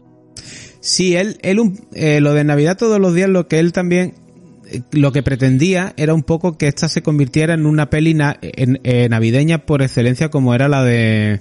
¿Cómo es aquella en blanco y negro? Esta que los americanos ven todos los años del tío que termina saludando a toda la, la vecindad y demás. Qué bello vivir. Qué bello, bello vivir. vivir. Eso, qué bello vivir. Peliculón. Pues esa. Que él pretendía un poco que, que esto llegara a aquel estatus. Más o menos, más o menos, no es que sea una peli navideña exactamente, pero ha conseguido un poco sí ser algo similar. Casi, Sí, por la nieve y eso. Luego, eh, lo que he dicho, los críticos en su momento la... Bueno, pasaron un poco de ella y con el tiempo, oye, todos tuvieron que reescribir aquellas críticas, sobre todo los más importantes como Roger Ebert, y inflar sus notitas y decir, oye, no, realmente esta peli, cuando le prestas la atención debida y tal, pues es un peliculón porque está muy bien rodada y no sé qué, no sé cuánto. Sí, sí, sí. Ahora, como os han dicho, oye, tú en tu momento dijiste que esta peli era regulera y ahora qué pasa, ¿eh? ¿Quién te hace caso a ti? Pues no te preocupes que yo, si tengo una, tengo esta opinión y, y si no te gusta tengo otra. Sí, eso, eso es muy marxista, Mm, ¿no? De Groucho Marx. Si Por tengo- eh, si mi- esta es mi pri- estos son mis valores, si no le gusta tengo otro. Exacto. Pues muy marxista del sector Groucho. Vale, también criticaron 2001 y luego dijeron, oh, qué buena, cuando tuvo éxito. Eh, también se le rieron de Jungla de Cristal, pues salía Bruce Willis, que no es todo de comedia. Pero bueno, allá ellos. En fin, los críticos quedan siempre muy retratados. Bueno, eh, no tuvimos secuela, porque esto casi que desde un principio se dijo que no, pero ha habido otras versiones, ha habido varias adaptaciones, un videojuego. ¿Quién me cuenta algo de esto? Mira, en el 2004 hubo una versión italiana, el Gia Ieri, que es ayer, que, que exactamente que es como se dice el Día de la Cigüeña, que es, es una película italiana eh, bastante graciosa. Hay dos personajes que es una, ¿sabéis cuál es, que es la, una de las tías que salen ahí? Goya Toledo. Ah, Y el que hace de Ned, ¿sabéis quién lo interpreta? no, ¿quién dime? Pepón Nieto. ¿Pepón Nieto en la italiana sale, tío? No me jodas. Pepón Nieto. Ojo. Joder, ¿no hay otro más ¿Y malo? sabéis qué canción ¿Y sabéis qué canción suena todos los días? Sorpréndeme. A ver. Sarandonga de Lola Flores. Hostia. Anda, por Dios. Eso sí que es... Sarandonga. Eso sí que es un bucle horroroso, tío. Quedarte, quedarte encerrado, de- de- despertándote todos los días con el sarandonga, encontrarte el careto de Pepón Nieto, nada más sales a la, a la calle y que encima te dé por culo que te quiere vender se- seguro. La Virgen Santísima, pobrecillo, el actor italiano. Ay, Dios mío. Yo puedo nombrar unas pocas de Ah. películas que se basan también en el principio de se repite el tiempo. Y ahí quizás algunas buenas, otras no. A mí algunas. Sí. Eh, la primera del 99, Mickey descubre la Navidad, No me suena. ¿vale? Eh, sí, bueno. Daybreak, eh, de 2006. Hay un episodio por visto de Sobrenatural en el 2008. Otra que sonará mucho, 50 primeras citas, de 2004. Sí. Muy buena, muy, muy buena. Luego tenemos Al filo del mañana, que ahora os comentaré mm, unas cositas de Es- esa película, 2014, Peliculón de, de Tom Cruise. ¿vale? Alf Mabrook, 2009, Pan Spring, de 2020, y una que vi el otro día de casualidad, una surcoreana, ¿vale? Que no sabía de... Se titula Un día, de 2017. Si no la habéis visto, vedla que está bastante bien. Pues yo te, te sumo otra que es Feliz Día de tu muerte. La primera parte va de esto, de un día de la marmota, tía que a la que la matan y en cuanto la matan vuelve a despertarse otra vez en el mismo día y, y tiene que descubrir quién la va a matar. Buenísima la, la primera parte, sí. pero es que la segunda parte mm, es una especie de regreso al futuro, o sea, es todavía mejor. Las dos son Pues mira, cachondísimas. la del mañana, antes de que se me vaya. eh, hay un personaje en Al filo del mañana que se llama Rita, ¿verdad? Rita eh, Barkowski, ¿no? Algo así. Sí, la, la, la cabrona no sé qué. la, bueno, y es, la chica, bueno, sí. el protagonista este, está atrapado en el tiempo. Sí, Tom Cruise está atrapado en el tiempo, sí. Vale. Vale, Bueno, en la no, película... en no, la- no es rea- eh, está realmente atrapado en el tiempo, pero allí sí te explican el porqué. Es porque un alienígena le ha escupido un líquido que lo hace revivir el mismo día, sí. Vale, pues similitudes. En la película de Atrapado en el Tiempo, Phil pellizca a Rita para que comprobar que ha pasado el día. ¿Acordáis la escena de... Al final, bueno, está al final. Le da un pellizco. Pues en la novela en la que se basa, Al filo del mañana, el protagonista hace lo mismo, se pega un pellizco, pero a él mismo. Más que novela, el, el manga, si no me equivoco. Es un manga, bueno, Mm. aquí pone novela, ¿vale? Y Kate, que es el protagonista, despierta también a las 6, como hace Phil. Que despierta Mm. a las 5 y 59, cambia el reloj y suena sí. la canción. Se despierta. Pues esas son dos similitudes. También tenemos algo, un, un libro que de Friedrich Nietzsche, Nietzsche, que es la, la, eh, la Galla de la Ciencia, 1882. Que, es- que exactamente que un hombre vive una otra vez el mismo día. Entonces, pero no sería Nietzsche el que copiara aquí a Rubin, sino Rubin el que copiara a Nietzsche, ¿no? Correcto, sí, sí. Bueno, y también hay otra, y hay otro, hay otro cortometraje que es dos, las 12.01 pm de 1990. Sí, la novela que te he dicho antes. la- el, tío, el tío que dijo, el Richard Lupov, que decía que era una copia de su cuento. De, Mm. está hablando. Exactamente, hubo un A montón de demandas y denuncias que no a buen puerto, pero bueno. A ver, si tú haces algo normal que ya. Algo que sea muy descarado es normal, ya, que, que sea una copia. Así que ya está todo- Los Simpsons lo han creado todo. Mira, me acabo de acordar de otra que también es reciente y que está bastante guapa, la de Código Fuente, la del Jay Gyllenhaal, que es de un tren Mm. que, que hay una bomba puesta y tiene que revivir el momento una y otra vez hasta que consiga des- desactivarla y pillar al terrorista. O sea, está muy guapa también. Y el mismo concepto, vaya. No, no, si esto evidentemente a, a raíz de esta, oye, pues, y muchas que no conoceremos que a lo mejor son una puta mierda. Claro. Seguro, En el cine indio, asiático, Bueno. tú a saber. guineano y, y, y los africanos que, que, que te hacen unas maravillas. Bueno, bueno, si tú conocieras Coño, un horri indio. oh, no. Bueno, bueno, yo, yo le estoy pegando mucho al cine asiático últimamente, ¿eh? Me está gustando. Yo es que mm, no puedo con los, con los, vaya, hay cosas que son imprescindibles ver, pero si puedo evitarlo, los, los actores asiáticos, no, no, por- no puedo Hay cosas muy buenas. si es que es el Con el problema. Train to Busan es un, es- es- es un peliculón que te caga, ¿eh?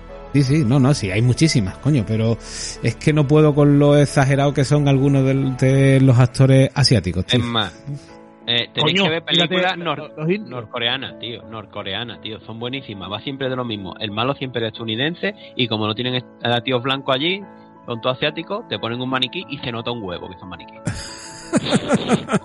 son buenísimas las películas norcoreanas. El mensaje, vamos, te hace comunista. bueno, había dicho antes que Ruby, Pero es que eso no, no, no te vayas tú muy lejos que los americanos son lo mismo que los malos son los rusos siempre. En la época de los 80 y 90 los malos los rusos. Sí, rusos, claro, rusos, sí, rusos, rusos. Eh, bueno, y ahora también son los rusos, rusos, rusos. te ahora vuelvo otra vez, eh, te ahora han vuelto, sí. Todo, Durante un sí. tiempo han sido los norcoreanos. Durante un tiempo han sido eso, los norcoreanos y ahora han vuelto a cambiar los rusos, sí, sí. Ay. Bueno, eh, como dije antes, Rubin eh, siguió explotando esto y bueno, a partir de 2013 se embarcó en conseguir hacer un musical de su Groundhog Day. No fue hasta 2016 cuando por fin lo llegó a estrenar. Primer estreno que fue en Londres, en el de Old Vic, y luego un año más tarde dio el salto a Broadway. Una función, la de Broadway, que tiene una particularidad, y es que durante bastantes días desde su estreno, Bill Murray iba todos los días al estreno, se sentaba en la misma silla y con la misma ropa, un poco para seguir el juego de eh, el Día de la Marmota. Bueno, no sé si el musical este se puede ver por algún lado, mm, o solamente cuando se estrenó allí. No sé si habrá registro en YouTube de él, yo no lo he encontrado, la verdad.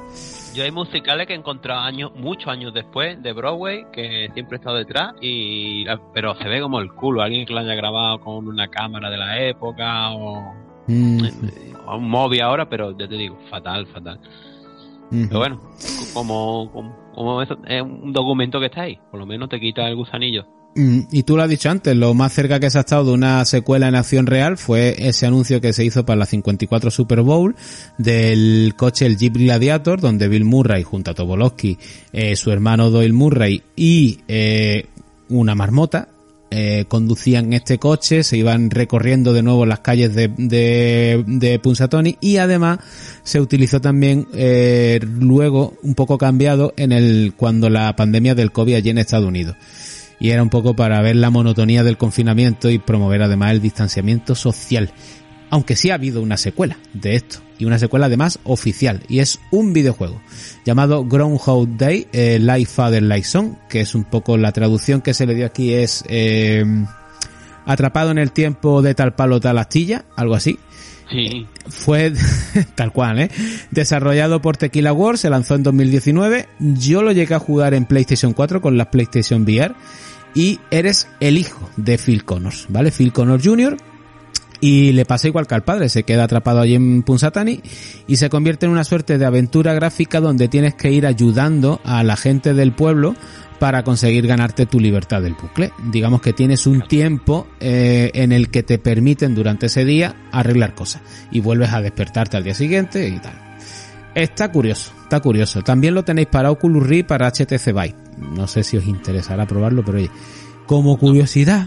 Oye, yo, Oye, yo como tengo los Oculus, los Oculus, lo probaréis. Lo voy a probar. Pues mira, Como curiosidad, que ya que hemos hablado de qué bello vivir.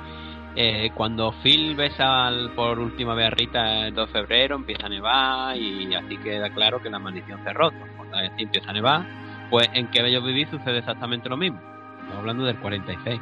La nieve significa que George Bailey pues ha vuelto a la realidad. No. Vosotros sabéis que la película, pues el tío lo que hace es ¿qué me hubiera pasado si yo no hubiera nacido? Sí, sí, sí. o las desgracias hubieran tenido lugar. Pues en la maldición se rompe o la visión esa se rompe cuando empieza a nevar y él le pasa, le pasa lo mismo a, a, a Phil con Rita. Mm, es verdad, Cuando verdad. lo besa ya se rompe el hechizo. Mm. Sí, sí, sí, sí, sí. Bueno, eh, ¿nos metemos con la pelilla o qué? Todo lo que quiera. Venga, pues vamos con la peli. Vámonos.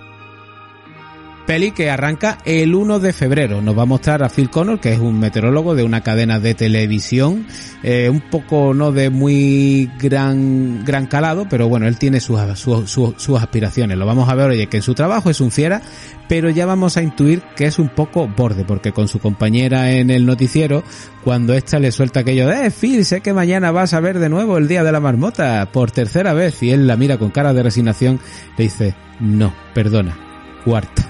Como diciendo, estoy hasta la polla de ir allí. A propósito, mañana no estaré en las noticias de las 10. Mañana es el día de la marmota y voy a ir a Pansatoni, al festival de la marmota más antiguo de nuestro país. Bien, como ustedes saben, y según la leyenda, mañana, 2 de febrero, si la marmota despierta y ve su sombra, tenemos seis semanas más de invierno por delante, así que cruce los dedos, ¿eh? Parece muy divertido. Debes de disfrutar mucho. Es el tercer año consecutivo que vas, ¿verdad, Phil? Cuarto, Nan. Cuarto. Bueno, va a descubrir que para este nuevo viaje, apa- aparte del camarógrafo Larry, que ya le ha acompañado otras veces y al que le tiene cierta inquina, va a ir con ellos su nueva productora, Rita Hanson, una chiquita, oye, que se la ve allí tontear un poco con la pantalla de fondo azul que él utiliza, bueno. La ve mona, lo mismo si cae, pues le da un repasillo. Bueno, ya en el coche de camino a Pansatoni se va a notar que Phil no se lleva muy bien con la gente va a tener su aquí su discusioncilla con Rita que es todo optimismo mientras que él pues le va a decir una frase tan maravillosa como la gente es imbécil Yo creo que es una bonita historia. Ella sale. Mira a su alrededor arrugando su naricilla. Quizá no vea su sombra, o quizás sí, pero es bonito. A la gente le gusta. Vaya, eres nueva, ¿no es cierto? Y a la gente también le gusta la sangre frita. La gente es imbécil. así que ya No queda suficiente. Mm, ya queda claro mm, bastante eh, el caliz de este tipo, ¿no? Cuando llegan allí a, a Pansatoni, para su sorpresa, se va a dar cuenta de que Rita, yo creo que ya viene con preaviso de cómo es este tío, y cuando él cree que le va, que le va a tocar ir a la, a la pensión que lleva yendo estos tres años atrás, Ri- Rita le dice que no. Que allí se van a quedar eh, Larry y ella, y que a él, hombre, a él le ha, le ha buscado un, un hotelito algo más apañado, con su habitación para él mismo, y aquí Phil oye dice, "Meh, esta mujer por lo menos me cuida bien. Él directamente se va para allá, pasa de ir a cenar con ellos y se echa a dormir y va a despertarse el 2 de febrero. A las 6 de la mañana sonando en el despertador radio el I Got You de Sony y Cher y escuchando a unos bueno a unos locutores que arrancan un día muy enérgico informando de que es el día de la marmota Eh, Phil se va a preparar, se va a salir de su habitación y se va a cruzar primero con un hombre así un poco orondo que muy amablemente y muy risueño le dice, ¿qué? Vamos a ver el día de la marmota y tal. Y Phil pues intenta esquivarlo como puede, incluso le gasta una especie de broma en plan riéndose de él diciendo que yo preveo que la primavera empezará el 21 de marzo. Claro, es un normal, si es el día que empieza la primavera siempre. No has previsto nada. Total, sale, llega hasta abajo, cono- conoce a la, a la casera de este hotel, que la mujer pues no se entera de nada, es un poco de cateta o palurda, cosa que Phil por supuesto la va a utilizar para reírse una vez más de ella, saldrá a la calle, se va a tropezar con un mendigo, hará todo lo posible por esquivarlo haciendo como que le va a dar dinero, pero no, porque es un rata además, y se va a encontrar con Ned, un tío que dice que lo conoce, que llegó a salir hasta con su hermana, pero que le intenta vender seguro. Cuando se casi se despide y se lo quita de encima, mete el pie en un charco. Phil, Phil Connors, Phil Connors, ya me parecía que eras tú. Hola, ¿qué tal? Gracias por verme. Eh, vamos, no me digas que no te acuerdas de mí, porque yo desde luego y sí me acuerdo de ti. Para nada. ¡Ned! Ryerson. Narizotas, Ned, Nedón, el cabezón. Vamos, chicos, escuela Case Western. Ned Ryerson hizo el truco del ombligo silbador del concurso de talentos de la escuela. ¡Bing! Ned Ryerson. Tuve un herpes con muy mala leche el último año y por poco no me gradúo. ¡Bing! Otra vez. Ned Ryerson, salí con tu hermana Mary Pat un par de veces hasta que tú me dijiste que no saliera más. ¿Qué dices? ¿Ned Ryerson? ¡Bing! Bien. Bueno, ¿te hiciste profesional con eso del ombligo? No, Bien. ahora vendo seguros. Vaya sorpresa. Oye, ¿tienes seguro de vida? Porque si es así, te iría bien uno mejor. ¿Tengo razón o tengo razón o tengo razón? Razón, razón, razón. Ned, me encantaría quedarme aquí a hablar contigo. Pero no voy a hacerlo. Adiós. ¡Eh! eh, No te preocupes, te acompañaré. Verás, siempre que veo una oportunidad me lanzo a por ella como un toro, Ned el toro. Ese soy yo ahora. No, en serio, tengo muchos amigos que viven y mueren según las tablas actuariales. Y yo digo, ¡eh! Todo es como jugar a los dados. Dime, ¿has oído hablar del seguro de prima única? Porque tengo la impresión de que realmente podría ser lo mejor para ti. ¡Oh, Dios! No sabes cuánto me alegro de haberte visto. ¿Qué vas a hacer esta noche? Um, cenar solo. Ha sido un placer verte, Nari Bertotas. Cuídate.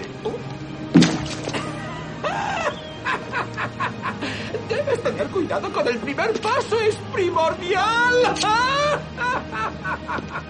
Finalmente llegará a la plaza de Punxsutawney para retransmitir la salida de la marmota. Una salida de la marmota que lo hace con, bueno, con muy buen, con muy buen hacer porque las cosas como son delante de la cámara el tío tiene eh, chispa, pero con mucha ironía. Cuando se van de allí ya de vuelta en la furgoneta para la ciudad, les va a pillar una tormenta, tormenta que, por- que además él había previsto que no pasaría por allí. y eso les hace volver al pueblo. Vuelve al pueblo, vuelve a su habitación, se quiere duchar, el agua está fría y se acuesta.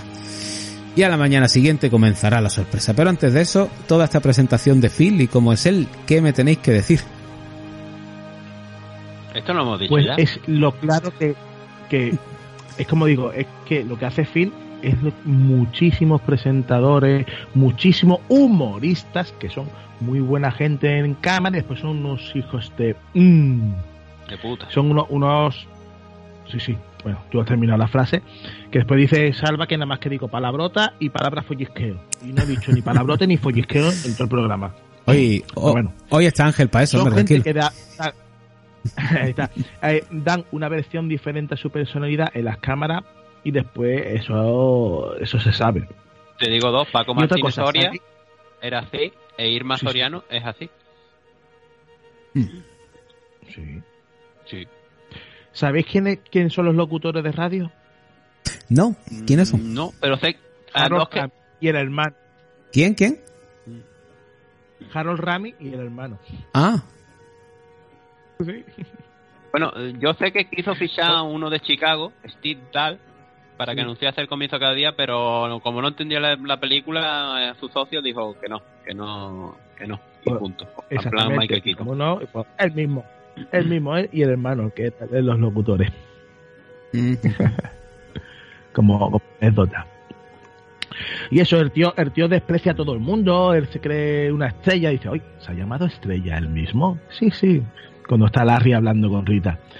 Y es una persona desagradable, tiene su asistente que el pobre lo va a intentar, lo va, le da con para que esté el cómodo y lo trata fatal. Es un com- ¿cómo diría yo? Es que es Bill Murray, es que es Bill Murray, es que no tiene esa fuerza en, en aprender otro papel, es que es Bill Murray.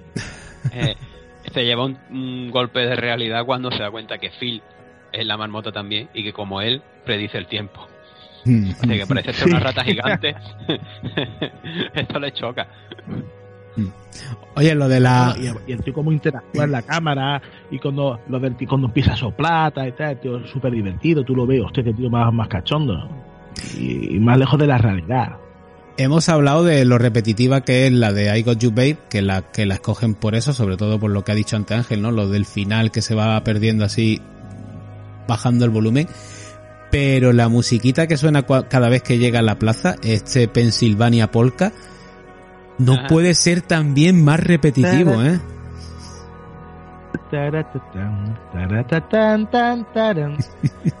Es, es como regreso al futuro. Tú escuchas y ya sabes qué película es.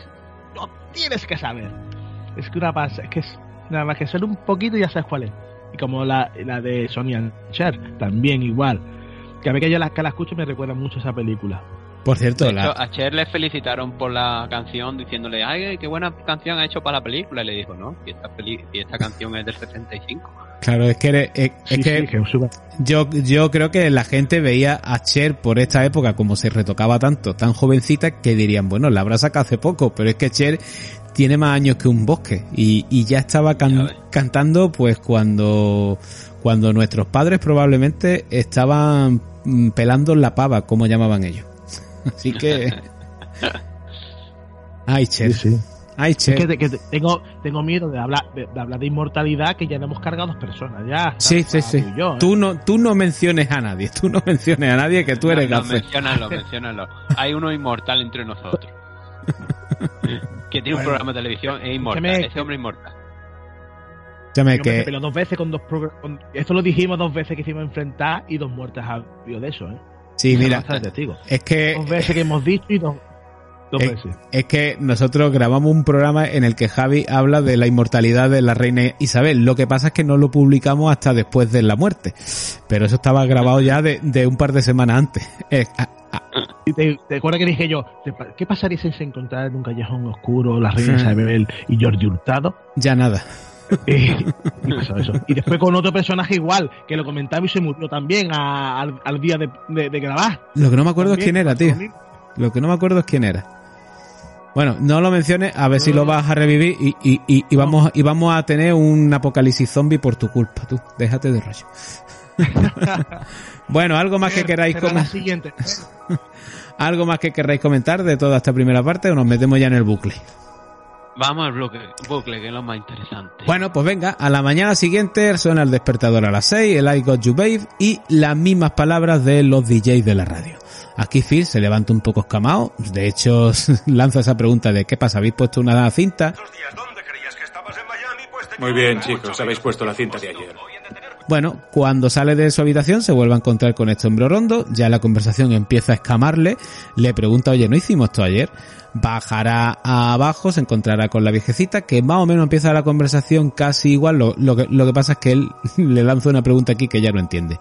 Eh, eh, ¿No le suena a usted que hemos tenido ya esta conversación? ¿Esto no será un déjà vu? Y ella, muy risueña, le dice, voy a preguntar en la cocina a ver si tengo de eso. ¿Alguna vez ha tenido un déjà vu, señora Lancaster? Creo que no, pero puedo preguntar en la cocina. No, déjelo, gracias.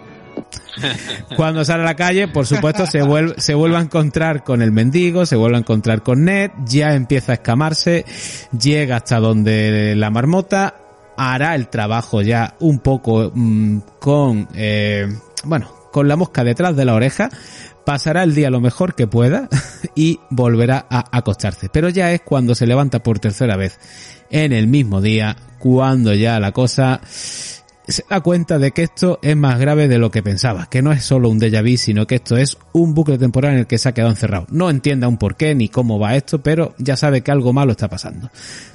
Va, va a pasar otra vez por todo esto, cada vez va a intentar esquivar antes a la gente para llegar a encontrarse con Rita, una Rita a la que le dice, oye, mira, que no puedo trabajar, que no sé qué me pasa, algo está pasando, necesito ayuda, y ella la va a mandar a dos loqueros. Uno que es Harold Ramis, que la, bueno, un psicólogo y un, y un psiquiatra. Harold Ramis que le atiende, por supuesto le dice que tiene que ir a hacerse unas pruebas a la ciudad, y él empieza a reírse porque dice, si es que no puedo salir de aquí, ¿Cómo me voy a hacer prueba?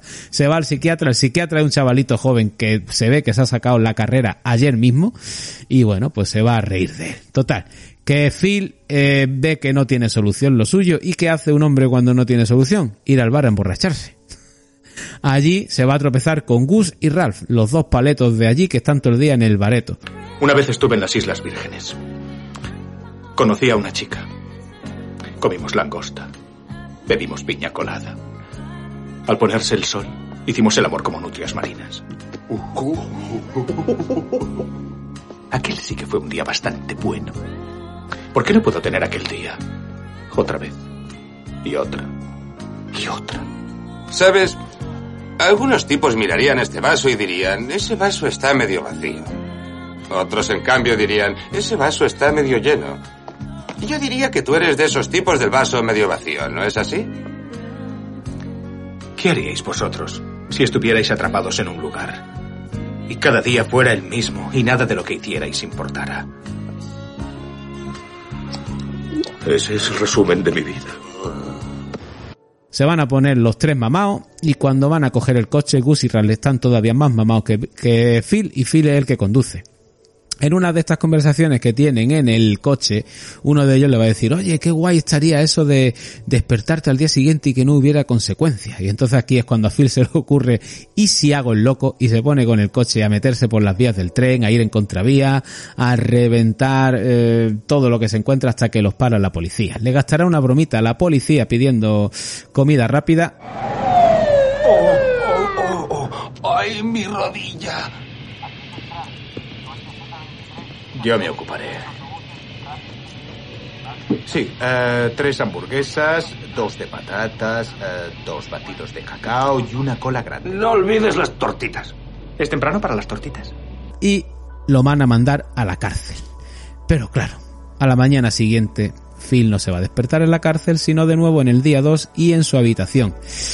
Y esto, amigo mío, le da la idea de puedo hacer lo que me dé la gana pero eso vendrá ahora. Toda esta parte, digamos, de Phil haciéndose a la idea de lo que le ha pasado, ¿qué me tenéis que decir? A ver, eh, Pues esta es- parte, perdona Javi, esta parte me encanta porque la Phil pasota, ya te hace, ya no hago aquí el programa de televisión ni nada, me encanta.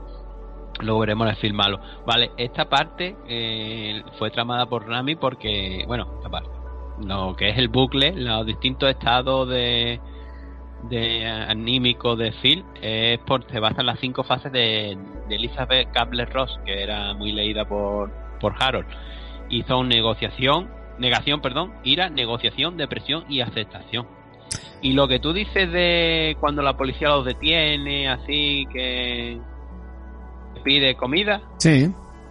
está basado en un tipo que, que se también estando así también todo bebido eh, se estrelló el coche contra un buzón la policía se acercó al coche y se con las armas fuera y le dijo mira quiero una hamburguesa de queso sin cebolla y un spray grande y luego otro tipo un comediante llamado Checky Green en Las Vegas eh, algo parecido en el César Pala pues estrelló el coche contra la fuente esa tan famosa que tiene la entrada Sí. y claro, el coche empezó a tirar agua, él lo sacaron y se me dijo, limpien la alfombrilla y no usen entera caliente. Y por lo visto se basó en eso pa- para ese para ese detalle final con la policía, que gracioso. Todo está inventado. Sí, sí, sí. Bueno, en la parte de Net, cuando sale cuando sale Phil Connor, esa la rodaron un montón de veces, pero seguida, ¿eh? Y una y otra vez, y una y otra vez. Y, y si os dais cuenta, las reacciones son de verdad. De, de, dice Billy Murray estaba hasta la. mm, mm, de la misma escena y, la, y las reacciones hasta la esta. Y, y esa escena fue grabada, repetida una y otra vez, una y otra vez, una y otra vez. Es decir, en, el mismo día pues la grabaron bueno, 20 o 30 veces. y toda la y toda la cara que ponía era ya que estaba hasta los porque estaba buscando eh, Harold la, la cara que ponía cada vez que lo veía y se repetía y cada vez lo cambiaba y él ya improvisaba ya pasaba el tema y como tú estabas hablando cuando él se da cuenta de que algo raro está pasando cuando cuando se mete en, el baño a lavarse los dientes y vuelve corriendo otra vez a asomarse y ve y ve la misma escena una mujer cruzando eh, uno corriendo la furgoneta el, el, el, el jeep o la furgonetita esta que hay yendo para arriba para la plaza. Ahí cuando se da cuenta de que algo raro pasa. Sí. Para mí Sí, además es que el de, Mm. el de, un poco el detalle que él más nota cua- cuando se asoma por la ventana es que él no ha podido salir del pueblo porque hay una ventisca, que hay una neva que, que te caga y lo que se encuentra en la calle es un poquito de nieve a los lados. que claro, es que debería estar todo súper nevado. es el primero. Encuentros con Ned y te tiene das cuenta, 8. y te das cuenta ¿El qué? ¿El qué, el qué Ángel? Creo que encuentros, encuentros con Ned tiene 8 en total, me parece. Encuentros con Ned que vemos en la peli, porque Que tendrá vemos unos- las pelis, claro. ¿Cuánto tendrán? habrá tenido un porrón más, aunque entiendo que ya habrá mañanas que no, que no haga el mismo recorrido, se vaya a otro lado, pas- pase de ir a lo de la plaza ya directamente, esta gente ni lo encuentren y, y ni- y todo. claro, claro, claro. Oye, lo esto que y a mí me choca mucho que, cuando se asoma, pues, o sea, cuando, es, es imposible que tú te levantes, te asomes y te acuerdes al día siguiente de lo que ha pasado en la calle. Imposible. Ahí ya veo un, ahí, mm, es lo que me chocaba un poco de la peli, hostia, pero ¿cómo se va a acordar de lo que ha pasado en la calle? Que te encuentre el tío nada más así por la puerta, te lo compro. Que vaya y tenga la misma conversación que la tía, más o menos lo puedes recordar, pero que tú te asomas a la ventana y te des cuenta de que algo raro está pasando, eso no me lo creo. Bueno, ya- pero a nivel subconsciente eh, te... es que eh, eh, es que juntas cosas, porque no es solo lo de la ventana, es que ya estás escuchando la misma conversación en la radio del día anterior, que puede que no, que no te la sepas entera, pero te suena como, joder, es que esto es lo mismo que estaban hablando ayer. Además que están hablando, oye, que hoy es el día de la marmota. Y dices tú, pero si el día de la marmota fue ayer, ¿qué polla me, contáis? Y yo creo que lo que les cama más cuando miran por la ventana, sobre todo la- las primeras veces, es lo que te he dicho yo, que no esté todo ne- nevado. No creo que se da cuenta de que pasa el mismo coche, pasa la misma mujer. Se da cuenta de que está como estaba ayer y debería estar más nevado porque no pudimos salir por eso. Claro. Y, y, y, bueno, y el tío ya se aprende, se aprende el tío los diálogos de memoria. De, de la radio. Eso, Hombre, otra, otra, otra cosa que se me nos pasó cuando estuvimos hablando de, de películas o series de, de, de que se repetía una y otra vez. Un episodio del Ministerio del Tiempo, del, del Rabino Levi, también pasó lo mismo. Se repetía una otra vez, el tío lo mataban y volvía. y ellos se sabían por lo que iba a pasar de memoria. Y, y, y una cosa que es verdad que pasó en la serie, que es con, lo, con el viejo este que se murió, con el mendigo, que siempre se meaba el perro en el en el eh, en los pantalones de, em, de este del ay coño del Fresneda este cómo se llama La- el de Enterrío que pasaba lo mismo hiciera lo que hiciera el perro se le meaba Ah. se cambiaba de decía hostia pues si me cambia de postura y dijo si tiene que pasar pasará y exactamente lo que pasó al viejo, que se moría y el tío lo, lo intentaba salvar y siempre pasaba lo mismo. Pues exactamente en ese episodio sí que fue también un guiño a, a la película, que se me olvidó decir y lo suelto ahora. Que no tiene nada que ver, lo sé. Tú sabes, tú sabes qué es lo que me flipa a mí, aparte de la peli y todo lo, y lo que le pasa a Phil, lo bien que están los extras, tío. Eh, veas la escena que veas, de la repetición que veas, tío, no hay ninguno que desentone que esté haciendo otra cosa. Están todos en la misma posición, actuando exactamente igual. Es complicado, tío, que un tío que, es un extra, que seguramente no es un actor ni nada, que, que te, que te consiga repetir exactamente tantas veces, mm, complicadillo, ¿eh? ¿Tú sabes dónde yo, tú sabes dónde yo me fijé? Cuando eh, pasa el mendigo y el fil hace como que no tiene dinero. Mm. Después de él, como antes de, de cruzarse con Ned, aparece un, un, gordi- uno- un gordo, yo también he estado gordo, entonces no pasa nada, con un chaleco azul que le da, que le da la moneda. Hace Mm. el mismo gesto todas las Mm. veces. Yo me fijé, yo a ver si le pillo algo, o sea, a ver si le pillo algo. Y el tío hace el mismo gesto en el mismo momento de, de darle una moneda al mendigo. Por cierto, Imagínate la, la, la, lo, lo como estaban ahí. ¿eh? Vamos a sincerarnos, a que alguna vez ha- habéis hecho lo de echaros la mano al bolsillo como si estuvierais buscando mientras pasáis delante de un mendigo. Para quitaros el marrón. No, yo no, cuando me piden, es que ni los mira. A ver, algunas veces sí. Pero Nunca. normalmente sí, depende. Es que bueno, es que últimamente no sabes si es para, porque hay una mafia de esas cosas de, de Sí. mendigos, que no sé si es de verdad y tal, o, o Yo la he visto. en Madrid. En Madrid es que hay un reportaje de de, de esto que hay en la sexta de equipo de investigación de que hay eh, gente que reparten a los mendigos con una furgoneta por, por Madrid entero va a pedir dinero y saquen una pasta, ¿eh? Toda esa gente supongo que vio Torrente, ¿no? Y sacó la idea de lo del padre de, de José Luis. Yo, yo lo comprobé en el año 2000 trabajando en Puerto Vano. Sí, que, que había un mendigo. Había una mendigo, una mujer, una mendiga, que la recogía todos los días un buen coche. Estaba todas las noches por allí, por Puerto Banú, en verano. Y luego en otras épocas, eh, más de frío, estaba en la, por los montes, en los restaurantes de los montes, de Málaga. Digo, mira tú. Y luego Y daba su parte, todo. daba su parte y ella se quedaba uno, ¿o ¿qué? Claro, y las pinta por diosera y las lleva por billetes. Y luego he visto gitanas y esto allí en las puertas de los mercadones recogiéndola un buen coche, un coche mejor que el mío. Bueno. Y gente que se dedica, tiene su trabajo, tampoco a ir- mucho, ¿eh, mamón? a, ir a los semáforos a, a pedir los fines de semana para sacarse un sobre, sobresueldo. Es decir, que hay mafias de eso. Entonces yo no me fío. Bueno, vamos a pasar a la época malota de Phil Connor. ¿Qué os parece? Ideal. Visto que eh, sus, sus acciones durante el día no tienen ninguna consecuencia al día siguiente, pues entonces, ¿qué decide este buen hombre? Me lo voy a pasar pirata. Eh, empieza por eh, lo que yo, yo supongo que en algún momento, si nos pasara esto, haríamos todos, que es pegarnos un atracón de comer hasta reventar, porque sabes que no te va a dar ni colesterol ni hostia, no vas a engordar, al día siguiente no te va a doler la barriga, así que por delante todo lo que pille y hasta aquí. Luego, eh, Perdona, eso lo hacemos sin que el tiempo se repita. bueno, sí, doy, doy fe de algunas fotos que he visto vue- vuestras en, en, bu- en buffet y las torres, las torres de tarrinas de lao. Hostia, ¿te acuerdas? ¿Te acuerdas? ¿Te acuerdas de los helados, Ángel? De acuerdo. ¿Tú sabes lo que he hecho este invierno en un, Chino, no hay más helado, no hay más helado, no hay más helado. Ay, que ve, qué cabrón. Bueno, el tema es que hace esto, luego, eh, ¿qué, qué es lo segundo que, que nos apetecería? Sexo, por supuesto, por supuesto, si es que esto es así.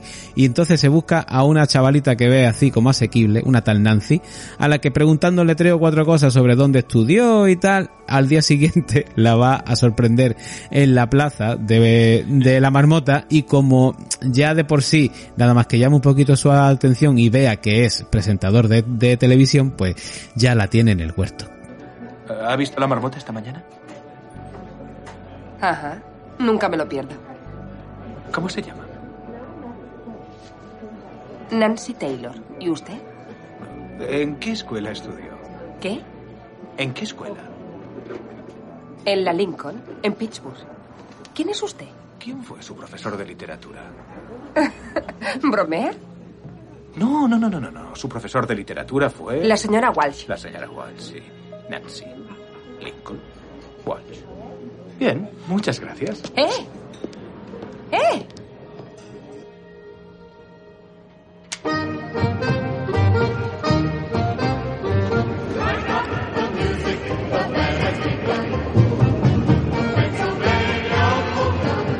¿Nancy? ¿Nancy Taylor? De la escuela Lincoln. Yo me sentaba a tu lado en la clase de literatura de la señora Walsh. ¡Oh! Lo siento. ¡Phil Connors! ¡Vaya! ¡Es increíble! No me recuerdas, ¿verdad? Pues. Te pedí que fueras conmigo al baile. ¿Phil Connors? Era bajito, pero he pegado un estirón. Sí. ¡Caramba! ¿Cómo estás? Muy bien. Tú estás estupenda. Estás muy, pero que muy estupenda. Eh, Perdona, tengo que hacer un reportaje. Ah, ¿Eres periodista? soy el hombre del tiempo de Canal 9, de Pittsburgh. ¡Claro! Vaya, tenía que haberlo sabido. Es genial. ¿Qué te parece si luego... Sí, lo que sea. Está bien, quédate aquí. ¿Me lo prometes? Sí, Bien, vuelvo enseguida. de acuerdo. Deseame suerte. Con Nancy se lo va a pasar muy bien, prometiéndole hasta que la quiere y que si se casa con él y tal, y todo, y, to- y- y- y todo lo demás. Buenísima esa escena, ¿eh? Sí. Luego lo vamos a ver robando un, un, un el, el camión, eh, este furgón blindado del, del, del banco, donde por cierto los dos que lo custodian están un poquito ya como para jubilarse los buenos hombres, pero bueno. Y con ese dinerillo pues se va a dar la vida padre, se va a ligar a una chavala también que ni siquiera sabe si es menor de edad, pero le da igual. Se va a vestir de Clint va a ir al cine, se va a comprar un cochazo, se va a cruzar con Nancy y la va a saludar y esta pues evidentemente no lo va a reconocer y va a tener aquella broma de Hola, Nancy. Mi antigua prometida. Nunca me recuerdan. pero va a llegar su aventurita que de estas que quiere vivir que le va a salir mal, que es Rita. Se le mete entre cejas que quiere acostarse con Rita. Aquí todavía yo creo que Phil no siente nada por ella, pero va a empezar a estudiar a, la chavala, preguntándole pues qué le gusta, descubriendo poco a poco cada día cosas nuevas para seguir avanzando en una cita que yo no sé cuántas veces la llevará a cabo, pero sospecho que más de 40 repite. De hecho, llega un momento en el que, oye, la tiene en el bote, se la lleva a su cuarto, se están allí morreando, lo que pasa es que Rita pues dice, "Eh, vamos a ir despacio, mañana seguimos, y Phil dice, mañana... Se te mete en la cama y ahora dice que no. ¿Te quiere ir? Estresa. Venga ya. Al- mí me hace una tía y vamos, no viene más, vamos, ni la miro. Oh, ¿Estás tú bien con la ley del, del, del solo sí es sí? Eh, por saco, pues se ha metido en tu, en tu habitación, se ha metido en tu cama y ahora te dice que no. Venga ya, hombre. Tienes que quedarte. Oh, no, en serio, Phil, estoy muy cansada. Podemos vernos mañana. No. Esta noche. Oh, Debe ser esta noche. no, Phil, en serio. Vamos, quédate solo un rato. Y si te gusta, quédate un rato más. Y si eso también te gusta, quédate un rato más. No lo estropeemos, ¿de No lo acuerdo? estropearemos. Yo tampoco quiero estropearlo. No puedo. No puedo quedarme contigo. ¿Por qué no? Te quiero. ¿Me Te quieres? quiero. Si ni siquiera me conoces. Oh, sí, sí, te conozco. Te conozco. Oh, no, no puedo creer que haya picado con esto. Todo el día ha sido únicamente un largo montaje. No, no es cierto. Además, odio el chocolate blanco. Uah. Nada de chocolate blanco ni dulces de azúcar. ¿Qué estás haciendo? ¿Una especie de lista o algo parecido? No. ¿Acaso has llamado a mis amigos y les has preguntado lo que me gusta Yo y lo que no? ¿Esto es el amor para ti? No, esto es auténtico, es amor. Vamos, deja de decir eso. Debes de estar loco. Nunca podría amar a alguien como tú, Phil, porque tú jamás amarías a nadie que no fueras tú mismo. Eso no es cierto. Yo ni siquiera me gusto. Dame otra oportunidad. Esto es por conseguir que me preocupe por ti. Bueno, bueno, bueno, bueno. Pero, eh, el bueno de, de Phil lo va a seguir intentando y ya a partir de aquí es que no va a llegar ni a la habitación. Tortazo tras tortazo se va a dar cuenta de que no puede tener a Rita como él quiere. Y esto le va a hacer entrar en un poquito de depresión. Una depresión que veremos ahora. Pero antes toda esta parte del film malote, ¿qué me tenéis que contar? ¿Cuántos tortazos le da Pues mira- a Rita Phil en la película? No lo he contado, tío. Diez. Diez Yo tortazos. que Ti- no tengo vida, me aburro mucho. Diez tortazos. Y el Bueno, atracón y- que se da de pasteles la- le dieron náusea después. Sí, de hecho, Claro, le- de verdad, le, le dijeron, te ponemos aquí un, un Cubo papel y tú lo escupes y dicen, no, se lo comió de verdad, ¿eh? sí, sí, bueno, es que el, fatal, ¿eh? Se puso, se puso malo. El pastel ese que se mete en- entero en la boca es que no hay manera de, de esconderlo. Eso se lo come, fijo, vaya. Todo lo demás, pues evidentemente irá picoteando y cortes de cena aquí, cortes de... eh, pero el pastel ese va para dentro del cuerpo de, de Bill Murray, pero enterito, vaya. Y, y mm, da ¿Cuántas grimilla. veces tuvieron que repetir esa escena? No lo sé. Pues por su bien espero que la del pastel no mucha. ¿Y sabéis por qué Rita bebe vermú? Eh, pues de esa forma tan especial. ¿Por qué? Ah, sí, lo sé. Rami también lo toma igual. Es verdad, es verdad. Eh, especialita. eh. lo había escuchado, sí, sí, sí. Oye, en el mundo. Sí, eso es lo que iba a decir yo. Yo Rita, siempre brindo Rita será muy guapa y todo lo que tú quieras y Andy McDowell y tal, pero el personaje aquí a mí me parece un poco gilipollas. O sea, yo busco un hombre sincero, un hombre que no sé qué, que, que, que, que, que sepa que es excepcional pero que no lo sepa. Yo estoy más con Bill Murray. Cuando le dice, pero estás, eh, estamos hablando de un hombre, ¿verdad? ¿No? o sea, es un poco el prototipo de... Lo de Rita llega a ser un poco el prototipo de chica super, yo qué sé, boy scout o cualquier cosa así, tío, ¿no? No me gusta. Sea Nancy McDowell a quien quiera, que no me gusta. Prefiero a Nancy 10.000 veces. Más asequible. Hombre, para los planes en, en, en este momento de Phil, sí. Nancy siempre. Puede que Phil vea a Rita como un reto. Pues dice, venga, entonces me voy a cargar yo. Y al final se acaba enamorando, no sé por qué. Pues yo no me enamoraría de ti en la vida. ¿Vale? Yo estoy contigo, ¿eh? la, la, la, personalidad de Rita a mí me echaría, más, más que me, me acercaría. Eso de yo solo brindo por la paz en el mundo, te quiere y que... Poema francés cuando dice, qué pérdida, ¡Ja! qué pérdida de tiempo. Y buenísimo, tío, es lo mismo que yo pensaba. qué estupidez, aprender francés, no sirve para nada. ¿Qué te veía a Guyana a hablarlo o qué? Si quieres ir. Oh. Ahora, ¿no creéis que toda esta parte en la que está intentando conquistar a Rita, que es cuando la conoce en verdad, es un poco trampa para luego cuando la va a enamorar? Porque la está enamorando ya porque sabe todo esto también. Aparte de porque él se, se vuelve bueno y todo lo que tú quieras, pero él juega un poco a favor con todo lo que ya sabe de aquí. Bueno, ¿y tú qué harías? Pues jugar también. El tío, el tío, el tío, si os dais cuenta, cuando ve que, que el cita decía, me gusta el, eh, no me gusta el chocolate, el tío, no le gusta el chocolate. No le, le gusta, iba, iba, repitiendo y iba memorizando. Ahora que todas las mañanas tenía que ir a la, a la, a la furgoneta, quitarle todo el manojo cable, esconderlo en, en algún lado, irse al bar, eh, hacer como que se pide la copa igual que ella, seguirle la conversación, se la lleva a cenar, le lee en francés, hacen lo de la nieve, eh, vente para la casa, no sé cuánto, bailo contigo. Macho, eh. lo que hay que invertir para una tía. Y no le gustaba.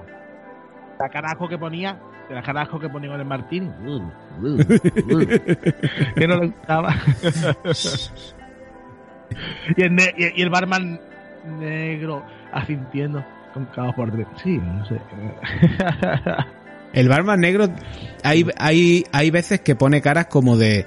Eh, tú te la sabes toda, chaval. eh, Te lo ha apuntado y te sabe el qué es lo que le gusta a esta tía. Es como si ya hubiera re- repetido el día con él. Porque el barman también está repitiendo el día. Bueno, vamos bueno. sí. Phil. Me recordaba, el barman me recordaba a Morgan Freeman. No sé por qué me recordaba. No es porque sea negro, ¿eh? Pero me recordaba a Morgan Freeman. Tenía una aureola encima como Dios. Más o menos. También me parecía al, de, al del resplandor. También me recordaba, pero sin barba. Pero llevaba una, un, un hacha hincada en el pecho. Ahí está, ahí está. Bueno, venga. Vámonos al fil de, deprimido. Esto es penoso. Miles de personas helándose el culo están esperando para adorar a una rata. Qué tontería. El día de la marmota solía significar algo en este pueblo. Solían sacar la marmota y solían comérsela. Sois unos hipócritas. Todos. ¿Tienes algún problema con lo que estoy diciendo, Larry? Suelta la lengua, ponte aquí y habla, ¿eh? ¿Te estoy alterando, princesa? Si quieren una predicción acerca del tiempo, le preguntan al fil equivocado. Yo les daré una predicción del invierno. Va a ser frío.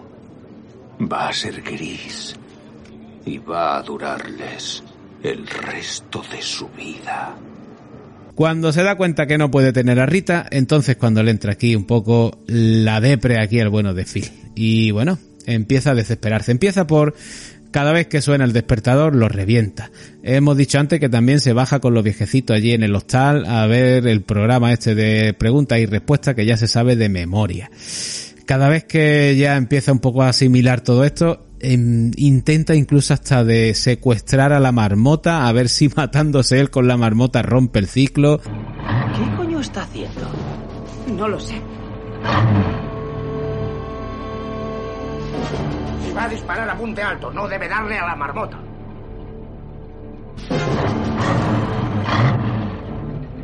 No hagamos esperar a nuestro público. Es la hora del número, Phil.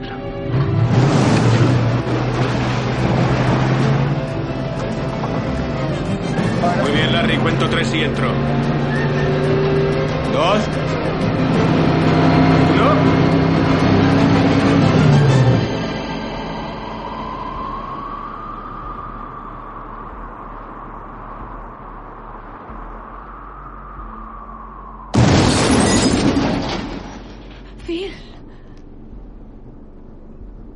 Puede que aún esté bien. Bueno, seguramente ya no. Se intenta de suicidar de todas las maneras posibles y no hay forma. Hasta que le va a contar su situación a Rita. Le dice todo lo que está pasando, se lo demuestra en la cafetería, pues eso, demostrándole que conoce a todas las personas de allí hasta el último secreto de sus vidas. Y eso solo lo puede saber alguien que ha pasado ya años y años atrapado en el, di- en el, en el, en el pueblo hablando con ellos. Perdona, ¿qué es lo que has dicho? Soy un dios. ¿Eres Dios? Soy un dios, no soy el dios. No creo. ¿Porque has sobrevivido a un atropello? ¿Van a pedir ya? No solo he sobrevivido a un atropello, no solo exploté ayer. He sido apuñalado, disparado, envenenado, congelado, ahorcado, electrocutado y quemado. ¿En serio? Y cada día me despierto sin un solo rasguño ni un bollo en el parachoques. Soy inmortal. El especial de hoy es un revuelto de arándanos. ¿Por qué me cuentas eso? Porque quisiera que creyeras en mí. Tú no eres un dios. Te doy mi palabra de ello. Te hablan 12 años de escuela católica. Volveré luego si aún no han decidido. ¿Cómo sabes que no soy un dios? Oh, por favor. ¿Cómo lo sabes? Sencillamente porque no es posible. Puedo volver. Doris. Esta es Doris. Su cuñado Carl es el dueño de este café. Ha trabajado aquí desde los 17 años y lo que más desea en su vida es visitar París antes de morir. Ah, ojalá pudiera. ¿Qué intentas? Esta es Debbie Kleiser y su prometido, Fred. ¿La conozco? Se supone que se van a casar esta tarde, pero Debbie se lo está pensando mejor. ¿Qué? ¿Qué Un significa? bonito anillo. Este es Bill. Ha sido camarero tres años desde que dejó la universidad y tuvo que buscar trabajo. Le gusta el pueblo, pinta soldaditos de plomo y es gay. Lo, lo soy. Este es Gas. Odia esto. Hubiera preferido quedarse en la armada. Podría haberme retirado con media paga a los 20 años. Disculpe, ¿qué clase de truco es este? Quizá el auténtico dios use trucos. Quizá no sea omnipotente, solo que lleva aquí tanto tiempo que lo sabe todo. Está bien. ¿Quién es ese? Es Tom. Trabajó en la mina de carbón hasta que la cerraron. ¿Y ella? Es Alice. Vino desde Irlanda cuando era una niña. Ha vivido aquí toda su vida. ¿Es verdad? ¿Y ella? Nancy. Ella trabaja en la tienda de ropa y hace ruidos como una ardilla cuando se excita. ¡Eh! ¿Es cierto? ¿Cómo conoces a esta gente? Ya te lo he dicho, yo lo sé todo. Dentro de cinco segundos el camarero va a tirar una bandeja de platos. Cinco, cuatro, Esto es tres, de locos. dos, uno. ¿Lo ves? Está bien, ya basta. Buena jugada. Y en cuanto a mí, ¿también me conoces? Lo sé todo de ti. Te gusta la producción, pero esperabas más que el Canal 9 de Pittsburgh. Eso lo saben todos. Te gustan los barcos, pero no el mar. En verano vas a un lago con tu familia, en las montañas. Hay un largo muelle de madera y un cobertizo al que le faltan tablones en el tejado. Y un hueco bajo el que solías colarte para estar sola. Te apasionan la poesía francesa y las amatistas. Eres generosa y muy amable con los enfermos y los niños. Cuando estás en la nieve pareces un ángel. ¿Cómo sabes todo eso? Ya te lo he dicho, me despierto cada día aquí mismo, en Pansatoni, y siempre es 2 de febrero. Aquí es cuando Rita dice, pues al final te voy a tener que hacer caso y para eso voy a pasar el día contigo en plan experimento científico. Bueno, echan un día pues bastante bueno, la verdad, y hasta que se van a acostar en la cama, se van a acostar en la cama porque ella dice que se va a quedar para ver qué pasa cuando eh, supuestamente se reinicia el día para, para Phil. Aquí llega el juego este de que a las 12 ella le dice, oye, me has engañado. Y él le dice, yo nunca te, dice, te dije que fuera a las 12, es a las 6. Bueno, Rita se va a quedar dormida, Phil también, y por supuesto se va a despertar el 2 de febrero otra vez a las 6 de la mañana con el I Got You Babe y los DJ dando la matraca. Lo que pasa es que Phil ha descubierto el sentido de la Navidad. Pero eso lo hablaremos ahora toda esta parte del Phil deprimido y que se quiere suicidar. ¿Qué me tenéis que contar? Pues, Mira, eh, cuando se tira de la torre, la, torre del campanario, ¿vale? Eso tiene una historia macabra. Dicen que, según la, historia, a principios del siglo XX, Elvira, una joven actriz de, ese pueblo, se suicidó, de lo alto de la torre. Eh, la rechazaron de un casting y tal y dicen que la habladuría local dicen que el espíritu de, esta chica todavía vaga por el teatro donde, donde la rechazaron. Y donde cuando se aparece algún incauto que se decida ver la obra allí se representa y, es una pasada tío es y, y, la historia de, la chavala es recuerdo que hay aquí una muy muy parecida que la de la, la, dama de Constanza que también se suicidó de un de, de una torre que se tiró exactamente lo mismo que pasado del fantasma de Stock. Entonces se supone que de los que esa forma de suicidarse de Phil es un homenaje por esta chica. No necesariamente, creo. De todas maneras, tengo entendido que la chica se cayó de uno de los palcos. Mm. Y se mató. bueno, y, la, y las veces que, le mordió la, eh, la marmota a Bill Murray de verdad y le tuvieron que poner la tetánica por si acaso. La, la rabia, la rabia, la rabia. Ah, eso fue cuando cuando, cuando se la secuestra y se sube en el coche. Por visto, el coche, la furgoneta, eh, hace referencia a El Diablo sobre Ruedas de Steven Spielberg, la primera película. Sí, sí, sí. Pues le dice a la, a la, a la marmota, no conduzcas cabreada. ¿Os acordáis, no? Sí, sí. Y lo dice un par de veces, porque se le estaba subiendo por el volante. Estaba subiendo por el volante y, y esa frase, la en furia ciega de Nicolas Cage, también la dice. La repite luego Nicolas Cage, sí, verdad. Pero es que, es que esa parte fue todo improvisado. Es que ahí está lo grande del señor Murray. Toda esa parte fue improvisada, tío. Es que es, el tío es que es, que es, que es un actorazo. Puede ser un cabrón. Mira, yo. Tío, es que le da una improvisación tan buena. Que bueno. En toda esta parte es donde está el mayor recital de, gestualidades de Bill Murray en, esta peli. Todo lo que tiene que ver en la, en la furgoneta, con la marmota encima, todas las caras que pone son magníficas, pero yo me quedo sobre todo cuando se planta delante del autobús y hace con las dos manitas el gesto de hola. Me encanta ese gesto, tío. Pone una carita así de... de, de, de, la tostadora? Ajá, todo tranquilamente.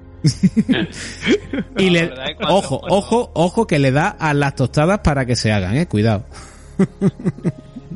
Sí, bueno, será para que funcione y tal. Cuando le explica a Rita lo que está pasando, le, le dice en un momento le dice, he sido apuñalado, disparado, envenenado, congelado, electrocutado. Bueno, eh. pues estos son los mismos métodos que emplearon contra Rasputin, se habló de la electrocución y es la misma frase que suelta Vigo, el Cárpato, en Los Cazafantasmas. Es la, es la que le suelta Dan Aykroyd a él mismo, a Bill Murray, en Los Cazafantasmas, sí. Aunque las muertes de Vigo el Cárpato son bastantes más y más desagradables. Una poca, ¿eh? sí, sí, sí. Sí, de la, forma que está suicidado que no ha salido. bueno, sí. hasta los cojones, tío. Imagínate vivir el mismo día y una y otra vez, y una y otra vez, y una y otra vez. El tío lo probó con, el, con, el, con un lápiz, partió un lápiz, lo puso y, hostia, ahí cuando se dio cuenta de que, pues, que, se, que y si pasaría si me suicidara. El tío partió un lápiz, lo puso encima del despertador. No, lo del, lo del, lo del lápiz es creo que en el tercer día o en el cuarto, que de hecho... eso Se da cuenta que, que, que, pasaría... Lo del lápiz es muy curioso. El tercer de la película.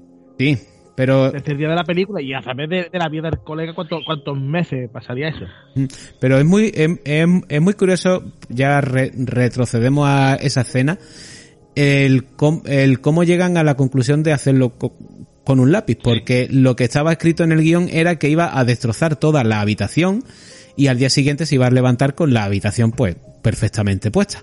Claro, eh, yo creo que el equipo de, producción plantearía, es que para hacer esto necesitamos el doble de todo, el doble de muebles, el doble de, de almohadas, de ropa de cama, eh, volver a montar la habitación de nuevo, y aquí hay un- una e- e- economía de guion y de producción increíble, que es, joder, pues en lugar de, de hacer eso, el protagonista coge un lápiz, lo parte en dos y a la mañana siguiente está el lápiz enterito. Y no hemos ahorrado todo el, todo el follón. Son unas soluciones que dices tú, vale, qué bien lo habéis pensado, tío. De hecho, había una escena que se rapaba la cabeza. Sí, sí, sí. Y, y, y, por cierto, hablando de que se convierte en un experto en, también se suponía que se va a convertir en un gran jugador de billar Mm. y que se sabía Ah, todos sí, los depor- resultados deportivos y que se le dedicaba a, ya que hablando de romper, a la, la, la, la escultura esta de hielo, Sí. Le rompió las cabezas todas. Cabreado Por ya, ¿no? Hablando de la escultura, eh, a ver, eh, que he estado mirando ya algunas por internet, la, la escultura del ángel, que está así de hielo y muy perita, está hecha por un tal Randy Rupert, también conocido como el mago de las tierras mecánicas. Bueno, pues este tío, a raíz de la película, se fue a beber a, a Panzatoni y allí tiene una tienda y hace tallas de madera y el día de la marmota las la vende, incluso se pone a tallarla allí en mitad del pueblo para que la gente lo vea. Anda. Máquina. ¿Qué cantidad de años tienes que tirar de tú para hacer lo que hizo Phil? De la perfección de detallar el hielo. Es que, es, una, es que es que eso es una pasada. Y bueno, y tocar el piano, porque dijo Rita, me gustan los hombres que sepan tocar un instrumento, que no sé qué, y el tío eso estaba, que sea el tío un artista y tal, y el tío memorizando y, y lo hacía. Venga. Hay que ser Y, a- y aprender. Bueno. Oye, está aburrido, ¿qué hace? Pues mira, pues un experto. A mí me gusta cuando esa niña, cuando esa la niña que está allí dando la clase de piano. Os estáis adelantando, os, os estáis adelantando porque eso es lo que viene ahora. Venga. Esto es fluir natural. Vamos, vamos a meternos ahí, vamos a meternos ahí porque como hemos dicho, la cosa se ha, quedado en que Rita ha, pasado la noche con él y él se va a levantar al día siguiente otra vez de nuevo en el día 2 de febrero, el I Got Babe, los DJ dando la matraca, pero algo ha cambiado en él y es que eh, Rita le, dijo una frase que yo creo que le hace reflexionar y es que si tuviera, si ella tuviera el día con, a repetir, lo utilizaría para hacer buenas acciones o hacer algo bueno. Él va a empezar él va, ya lo sé que tú no, tú eres un Grinch. él va a empezar, bueno, pues por, por cultivarse como persona, va a empezar a leer mucho, a, a, eh, es lo que te ha dicho, ¿no? Lo de las clases de piano, aunque aquí vuelve a ser un poco cabroncete, porque le da mil dólares todos los días a la profesora, que echa a su alumna solo para darle clase a él. Va, va a aprender a esculpir el hielo, a hablar francés y sobre todo se va a preocupar en intentar, en intentar salvar al anciano este mendigo que todas las mañanas se encontraba.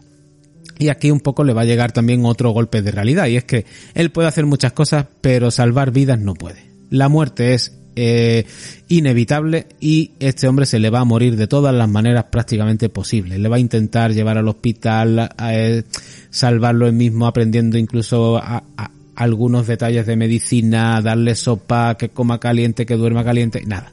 El hombre se muere una y otra vez. Bueno, finalmente Phil, pues se ve que tras un buen tiempo realizando todas estas buenas acciones va a llegar uno de estos días o el día definitivo. Y es que lo vamos a ver que va a llegar a las festividades del Día de la Marmota, va a dar uno de los mejores eh, presentaciones que ha hecho en todo este tiempo, tanto que el resto de, de periodistas que están allí dejan de, hacer su trabajo solo para verlo a él, todo el, el, pueblo le va a aplaudir y Rita, oye, sorprendida por, por la elocuencia y por el buen hacer de Phil, le va a decir, oye, si nos tomamos un cafelito y Phil le dice que no, que se tiene que ir a hacer unos mandados. Cuando Chekhov vio el largo invierno, vio un invierno inhóspito y oscuro, sin esperanza.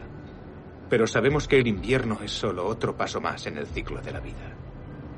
Estando aquí, entre la gente de Pansatoni, disfrutando el calor de sus hogares y sus corazones, no podría imaginar una suerte mejor que un largo y hermoso invierno.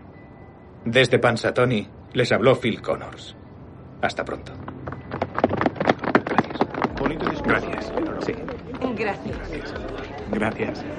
¿Qué os ha parecido? Amigo, me has conmovido. Gracias, Larry. Gracias a ti. He de irme, perdonad. Oh, Phil, ¿Mm?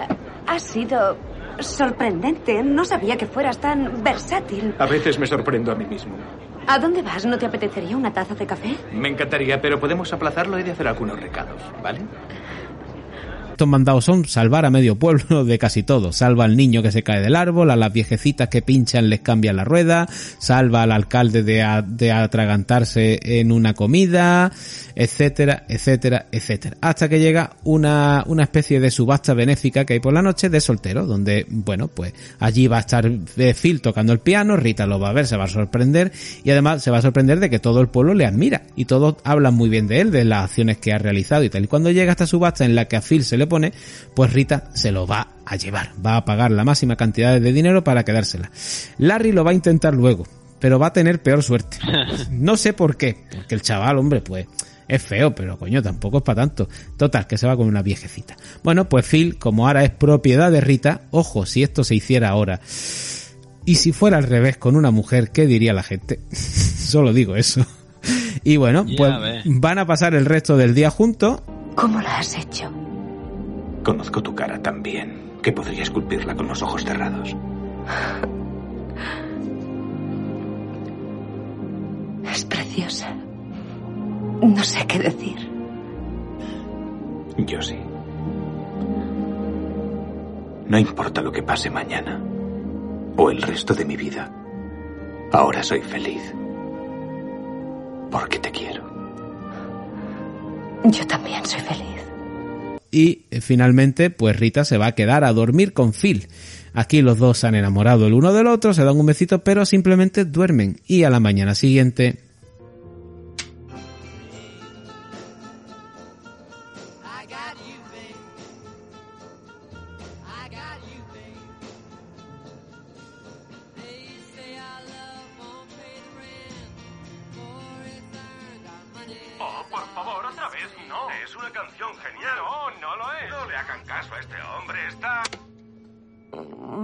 demasiado temprano.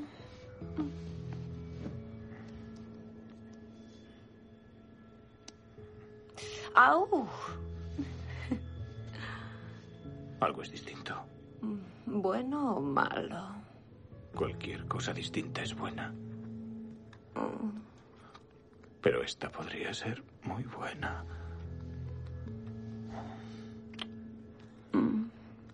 ¿Por qué estás aquí? Te compré, me perteneces. ¿Por qué sigues estando aquí? Me dijiste quédate y me quedé. Te dije quédate y te quedaste. Ni siquiera conseguía que un coli se quedara. Oh, debo ir a mirar algo. Quédate. Quédate.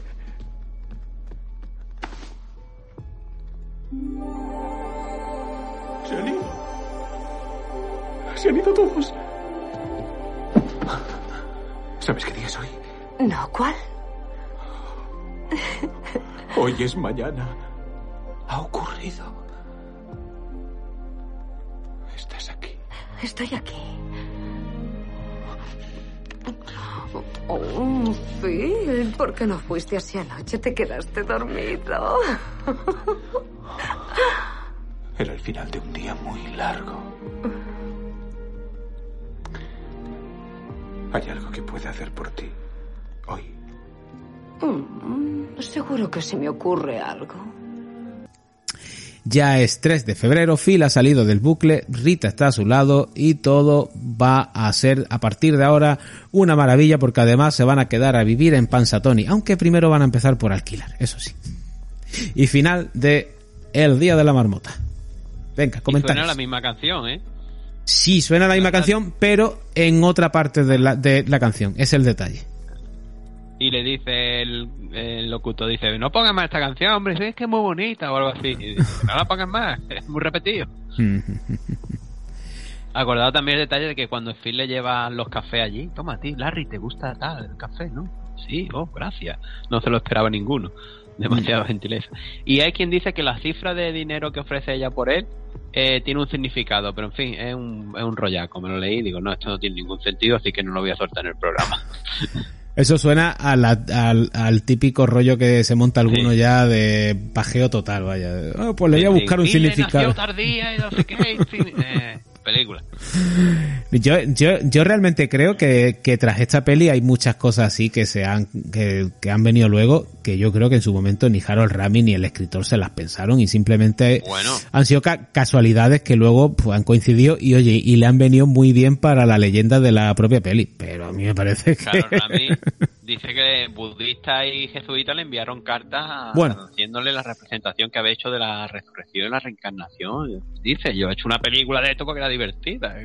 No es- mi intención no era complacer a los budistas ni a los jesuitas, estáis volados la cabeza. Si no me, no me quería yo, me- yo meter en eso, porque es verdad que sobre esta peli se han hecho también muchos estudios sobre los significados que quiere, te- eh, su- que supuestamente quiere darte según cada religión, pero es que me parecen tal sarta de gilipolleces que no me merecía la pena que, no, que nos metiéramos ahí, de verdad. Si queréis buscarlo, pero es lo que ha dicho aquí Ángel. Budistas y demás han sacado teorías sobre que esta película indica que no sé qué del, del karma o del chakra o de la polla que en vinagre que ellos quieran llamarla. Eh, tontería esto. Tontería, esto es lo único que da a entender que el capitalismo funciona. Tú haces algo bueno, que a la gente le gusta, te lo compra y gana dinero. Es lo único que demuestra. Bueno, bueno. Mm, si no os dais cuenta, la única vez que le sale bien ya es cuando no le dice a Rita nada de lo que le está pasando, ni la engaña de ninguna de, la- las maneras. O sea, que en conclusión, ¿creéis que es porque salva a la gente o porque consigue enamorar a, Rita de, de verdad? Mm. ¿O es una suma que- de las dos no la- partes? No la, intenta, no la intenta llevárselo a su terreno ni con artimañas ni nada, sino con sus acciones, nada más. Hostia, y acordáis cuando salva al niño y sale corriendo y dice, estoy harto de salvarte todos los días y nunca me das las gracias. Bueno, eh, están pagándole con su propia moneda. Reportero después. De adulto, Ah, la vida real. ajá. Y un reportero. Nah. Seguro que le Sí, inspiró que Phil le caló hondo el mensaje de Phil Connors. Sí, sí, seguro. Ah, yo creo que es porque es una persona distinta a la que era, ¿no? Por, eh, ya hace los actos ya de forma desinteresada. Javi, ha sonado No muy, porque lo hace por cambiar. ha sonado muy malo eso de que a un niño le caló muy hondo el mensaje de un adulto. ¿El adulto era cura por casualidad? Muy malo, malo. No, no, no, no, No, hay que no, ya son no. tampoco. Ah, bueno. Pero, Ni Benedicto XVI. ¿eh? Ay, ¿Qué más? ¿Qué más me He contáis? nacido yo, ¿eh? Que eso de que el, el chico del club de automóvil decía la, la viejecita y el tío lo hacía encima lo hacía con sin- sin- con buena cara que no que Sí, ya no lo hace por, mismo. por conquistar a Rita, lo hace porque Sí. ya dice, estoy haciendo algo bueno. Esta es la peor Sí, faceta de, rompe- Philly. No me gusta. Te vuelve gilipollas. Por una tía, es que, es que este tonto. Vamos, conmigo yo No, estoy ahí y el que- hechizo, se, el hechizo se aburre. Te suelta nada más que por pesado, ¿no? O sea, yo me inflo a comer, a la Nancy la tengo destrozada. Que va, que va. Y todos los días me levanto con ganas. ¿tú ¿sabes lo que son 10 34 años trabajando el mismo día y, y solo cotiza un día en la seguridad social, tío? me da igual. Trabajo ¿Sabes lo negro, que es mejor. eso? Eh, no, dice que está has cotizado. No, has cotizado un día, cabrón. Lo otro que aprovecharía para hacer en las primeras veces, así Uf. diciendo, uy, esto se repite, ¿qué aprovecha? qué Lo, haría?". lo mismo, lo mismo que él. Seguro, ¿no? Eh, yo es que, claro, te pone a Ah, pensar. Forma malota, ¿eh? De la forma malota. Yo me pongo a, yo me pongo a pensar y es un pueblo chiquito. Supongo que tendrá su videoclub. El, el cine, las primeras veces bien, pero ya supongo que de ver la misma peli al tercer día está hasta la polla. Y si no es buena, además, peor. El- los videoclubs que hay ahí los, los saquearía entero. En el 93, pues hombre, ya hay consolas. Creo que la Mega Drive y la Super Nintendo le estaría dando fuerte y, y flojo a la vez. Por supuesto, lo de Nancy, ¿Tú robar dinero en en ese pueblo habría una tienda de consolas? Hombre, espero que sí. O me empiezo a colar en casas de la gente a robarlas, me da igual. Si es que no me va a pasar nada, al día siguiente me voy a levantar en, en el mismo sitio y con la misma música. Total, puestos ya, ¿qué más da? Eh, una cosa que no se ve aquí, pero yo, yo creo que sería, esto va a sonar fuerte y a lo mejor hasta me vaya a mirar raro. Pero una cosa que yo creo que nos rayaría todo es, ¿qué pasaría si mato a alguien? Sentir a lo mejor, ¿no? El matar a alguien una vez. Bueno, sí, Sa- lo mismo, dice, lo mato y paso el tirón. No, lo, lo mismo no, porque luego vaya que te acostumbres, el No. hechizo se rompa y dice, bueno, cuando tenga que matar a alguien lo mato. No. Yo iría buscando, No, muere, no, muere, muere, muere, muere, muere. Hay muchas muere ahí.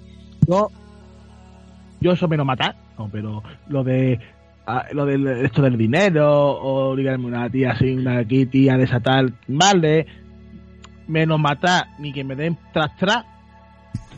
Eh, como experimento yo llamaría a alguien del pueblo vecino no, para que viniera. ni como experimento. A ver si puede entrar, ¿no? Que me que las cosas, las cosas, y me van a perdonar, las cosas de salida nunca pueden ser No, no, mí. si yo no estoy hablando de eso, te estoy diciendo que llamaría a alguien del pueblo vecino a ver si puede entrar al pueblo. Al pueblo. Ay. Romper pensado. un poco ahí. a ver. Una fiesta de puta, venga. eh. Claro. Con todo el dinero que se roba. Ay. No, bueno, y el último día, el último día robaría. Que sí, saca mil dólares. Robaría a esos pobres ¿Cuándo? viejecitos. Es ¿Qué verdad. pasaría ¿Cuándo si roba? Eh, No, no, pero es verdad, cuando, cuando va a las clases de piano, eh, mil dólares así de golpe y porrazo, ¿de dónde lo saca este tío? Eh, se supone, sí, pero se, se supone que ya no está haciendo acciones malas, está haciéndolas todas buenas. No, ya, pero el último, Mm. el último día no roba, el último día ya toca el piano y va a unas clases o lo mismo ni va. No, sí va porque... Bueno, es verdad, tiene que ir, pero bueno. No, no, va, Dice, va te digo el porqué. Te digo el porqué, porque si no sería un fallo muy gordo. La, Claro, claro. la de la profesora está en, en, en la subasta y dice, es mi alumno. Que en teoría ella solo le ha dado clase ese día, pero es su alumno, cuidado. pero, pero no te dice cómo se la ha dado. Lo mismo si ha esperado a su hora y ha respetado a la niña que terminara. Puede ser, puede ser ¿Tú que, que sí, pero mira, Claro, tampoco sabemos cuánto, cuánto dinero le da, tampoco. Como estamos diciendo de mil dólares, claro, y que se ha robado. Tú imagínate esos pobres viejecitos, su jubilación jodida porque el cabrón la roba una bolsa de dinero. pero eso, pero es que al día siguiente vuelven a tener dinero y todo el jaleo. No, pero no, pero estamos hablando del último día. Pero lo, lo mismo no se la roba. Pero el. Que lo hiciera. El ul- se reformó y pagaría lo que tendría en el bolsillo. El, ul- el último día tenemos que dar por supuesto que no roba nada porque todos son acciones buenas. Y si hace unas malas, ¿Sabes entiendo lo- que no sale de que ahí. le regala a la pareja jovencita en la fiesta? Ay, el que era. Una Ah, entrada no. para... Ah, es verdad, es verdad. Para el Pressing Cats. Pero, de, pero eso, eso sí que hay un fallo. Porque las tiene a- a- en Pittsburgh. Las entradas son para Pittsburgh, pero allí no hubo hasta el 99. Ah, ah, ah. Así que se la dio con mucha antelación la entrada. Bueno, es un fallo, pero, pero fíjate que tienen el detalle de que como Pansatoni está en Pittsburgh, las buscan en Pittsburgh, porque se les podía haber ido la olla y haberla cogido en Illinois, que es donde estaban rodando. Cuidado. Claro, si lo ve en castellano dice, oh, locos de la lucha, no sé qué, y cuando ve el inglés dice, WrestleMania, yo, hostia, WrestleMania. Pero vaya, eso es una tontería porque en, a- en aquella época, en el 93, ya teníamos en Telecinco la WWF y los WrestleMania, joder, eh, estaban a la orden del, del día ya. La, la traducción que hacen ahí es de un tío que no ha visto eso en su puñetera vida. Claro, locos de la lucha. Que- de la lucha. Hmm. Lucha libre. Sí. Claro, y eso, claro, y que yo creo que es verdad que el último día pues pagaría dinero, lo, lo que tendría, porque claro, es que... O lo que ha dicho No sé Ángel, que- que esperaría, Sí. eh, esperaría su, su turno y no tiene por qué pagar de más, paga por lo que cueste una clase. Me, me cuadra más eso, sí. Bueno, no, decía que- no, porque dijo la, la profesora, tengo hasta mañana o hasta X no tengo hueco, porque tengo todo Mm. ocupado de clase. Es verdad también. Pues sí. Yo Pues- creo que a- alguno tuvo que pagar la clase, porque tuvo que pagar algo y echar a alguien. O le digo, Porque mira, dijo, son no cinco puedo minutos tengo- nada más. Yo quiero que me corrija un detalle, son cinco minutos. Mm. Y quiero demostrarle cómo, para que usted vea algo. Ya está. Hostia, ¿os acordáis cuando está to- al principio el piano? Ay, esto escucha muy bien. Sí, es que mi padre transportaba pianos en un camión. De hecho, eh, eh, Phil, cuando está ahí tocando la, el piano, ta- trata de interpretar, pues de forma muy torpe, Rapsodia, Rapsodia sobre un tema de Paganini. Mm. Por lo visto, el Bill Murray se aprendió el, la, todo lo que toca mm, se, lo- se, la, se la aprendió entera, que no es que no está fingiendo, vaya. Tiempo tú. Y cuando toca, toca él. Escúchame, que estu- estu- estuvo, cuando estaba tocando, que sale él, lo, toca él de verdad, ¿eh? Que no, se, no quiera ni un doble. El tío estuvo ahí, el tío es que es un profesional. El tío será un borde, un cabrón, lo que tú quieras, pero el tío cuando se pone a trabajar, es un toca pelota, pero cuando hace su trabajo lo, lo hace bien, ¿eh? Esa misma canción que toca Phil, o bueno, Bill tan malamente, aparece también en la película En un lugar del tiempo. ¿De de qué año es? 1980. Del Vale. 80. Me suena esa peli de algo, tío. Suena de algo, pero no caigo ahora mismo en, en cuál. te lo dejo como deberes. Ok. bueno, bueno, bueno. No sé si tenéis algo más que comentar de la peli. ¿Alguna curiosidad que os esté quedando por ahí? Seguro que Sí. un montón. A ver, eh, en la última escena cuando se levanta Phil y Rita, bueno, Bill Murray y Andy, y Andy, eh, se repitieron 25 veces porque no llegaban a un acuerdo, porque uno querían que se levantara en pijama y otro vestido. Yo, yo tengo entonces, entendido otra cosa, Ah, tío. verdad. Yo tengo entendido otra cosa con no. eso. Más que repetir, que lo que se hizo fue una especie de... mm, Votación. como de votación en el set entre todos los, los que estaban de- desde cámaras, todo, y salió eso, que tenía que, que, que estar él mm, vestido en pijama. Vaya, que prácticamente lo ideal es que no hubieran hecho nada, que simplemente se hubieran dormido. Pero había uno de la producción que dijo, va, pues que se, va, que se levante vestido, así es más gracioso. Y pues esa tontería dijeron, venga, y se decantó la balanza, y vestido. Claro, es que es normal. Si tú rompes el bucle, ¿cómo te vas a Es que sería incongruente. Si tú rompes el bucle temporal, que, que- si te cuestas vestido, ¿qué- qué- qué- ¿por qué te, levantas con pijama? Otro detalle. inco- es que eh, hubiera sido un fallo, un fallo del guion muy grande. Harold Ramis se quedó el, el abrigo de, de Bill Murray. Porque lo mismo se pelearon también por eso, ¿eh? El abrigo que lleva en la película, lo mismo, lo mismo. Fíjate tú, tanto rollo, tantos años y al final no te carga Andy Mandowe. ¿Tiene? No tiene, no tiene sentido. Es un despropósito. Yo creo que, yo creo que fue eso también, ¿no? Pero bueno, Pero bueno. Bueno, eh, que- o- ojo que, que en cuando estaban rodando le decía a Bill Murray, ¿qué quiere? ¿El, el Bill Murray bueno o el Bill Murray Bill malo? Murray malo. y cada vez que decía el malo, el tío, uf, Esta es la mía. Esta es la mía. Ah, aquí voy yo. Hoy no improviso, hoy soy yo mismo. sí, sí, sí, sí. Es que, es que vuelvo a repetir, Bill Murray no interpretó a nadie. Era él, con otro nombre. como todos los actores españoles, todos saben interpretarse a sí mismos. Y susurrar, y susurrar. Y susurrar. Sí, de hecho, sé de un de un compositor español que dice que, que no puede poner la música muy alta en ciertos momentos de los diálogos porque como los actores actuales españoles no saben vocalizar, lo dejo ahí. Sí, sí, sí, esto es real, ¿eh? Así que lo Pero- actuales, no me estoy refiriendo a grandes antiguos. Pero bueno. Un Fernando Esteso, un Ander Pajares, tío.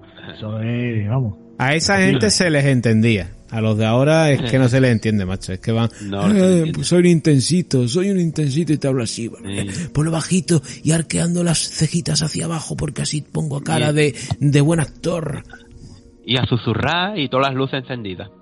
Pon una luz principal, no todas las luces allí encendidas. Por ejemplo, un, un pedazo de actor que, que, que no sé este hombre cómo no ha trascendido más, Gabino Diego. Da- Gabino Diego, tío, es un actorazo. Por feo. A mí me encanta Gabino Diego. Pues por feo. Vamos a dejarlo que yo el cine español me da. Venga, vamos a dejarlo que entramos en un bucle con el cine español. Cuando hizo de Jonky en Intratente 2, tío, que bien lo hizo el tío. Muy Tío, tiene mejores películas Gabino Diego como para que tú te vayas a Torrente 2, colega. Pero bueno, vamos a salirnos del bucle del, del, del cine español, que, por favor, que, chapete. que- que no es el momento. Bueno, chicos, yo creo que si se nos queda algo en el tintero, pues mala suerte. Seguro. Venga, últimas palabras que tengáis que decir, conclusiones sobre Atrapado en el tiempo, el día de la marmota, Groundhog Day. Pues Si no la has fue visto- una película, claro, que la vea. Es, yo que No. fue una película muy adelantada a su tiempo para mí. y es muy recomendable verla. Yo les recomiendo que la veáis en inglés porque eh, en, eso se ha dicho muchas veces que, que el doblaje sí que, que, es bastante bueno, pero si tú la ves en su versión original, estás viendo la, de verdaderamente el actor como lo interpreta. Y os digo que a mí ha dado con esa vocecita tan angelical que tiene, de monjita, tal, es que le, viene al pelo. Y Bill Murray, Bill Murray igual, esa, esa, esos cortes de inglés tan, tan, tan suyo tan característico. Es que yo la recomiendo que la veáis en versión original si la podéis ver. Y es una pasada, ¿eh? Muy recomendable. Y, y, es para todos los públicos. Uh -huh. Ángel. Yo lo, único, yo lo único que puedo decir es que si no la has visto, no la veas. Sigue siendo así, así de triste. Y, y, nada más, que os metan fuego a todos. eh, ¿Cómo supero yo, Ángel? Pues complicado, pero eh, nada, hombre, atrapado en el tiempo. Es que si no lo habéis visto a esta altura de la vida, salvo que hayáis nacido ayer, pues, ¿qué estáis haciendo? Mm, darle al me gusta al podcast, primero, compartirlo y luego ver la peli. Si es que no os queda otra, es un puto peliculón. Además, os habéis tragado más de dos horas de programa sobre una peli que no habéis visto. Mm, ya tenéis que verla, vale. ya tenéis que verla.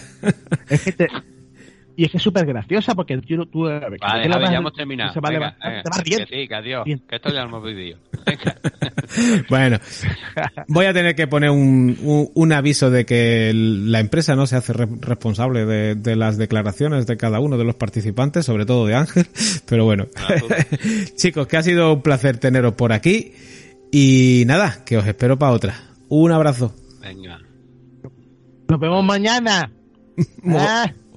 O, o no, quién sabe, Rita.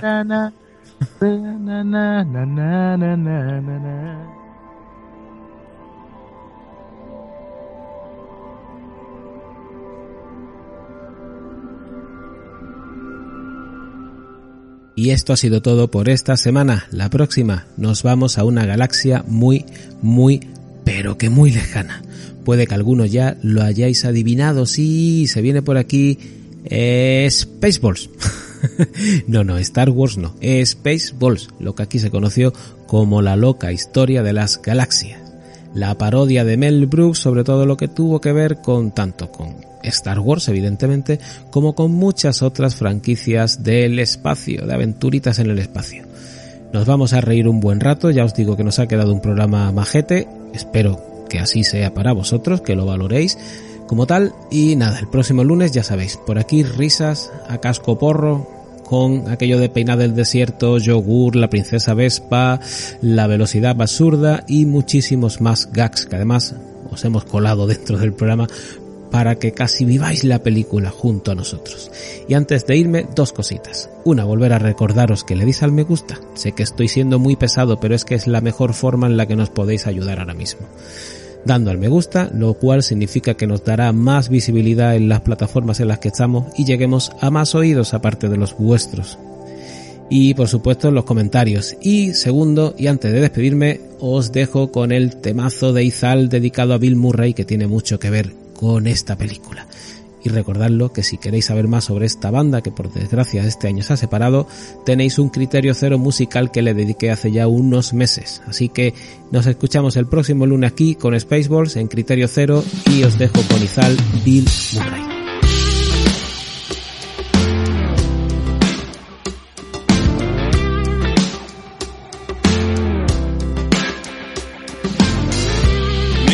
Manera de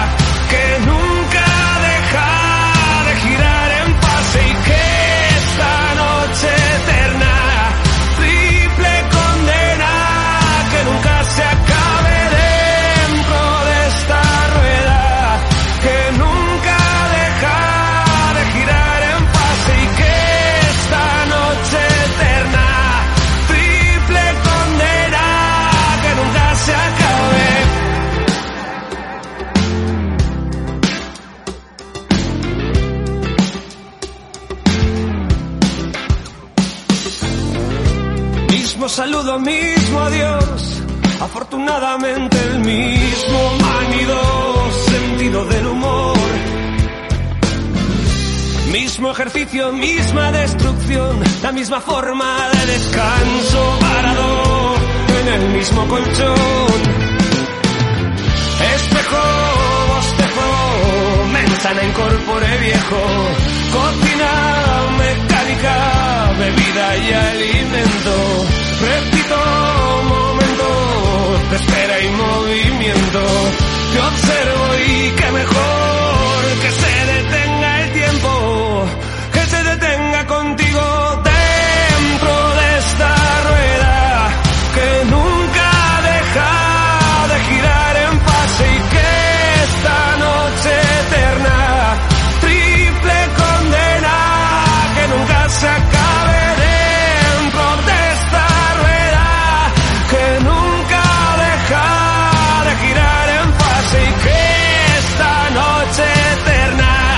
eterna detenga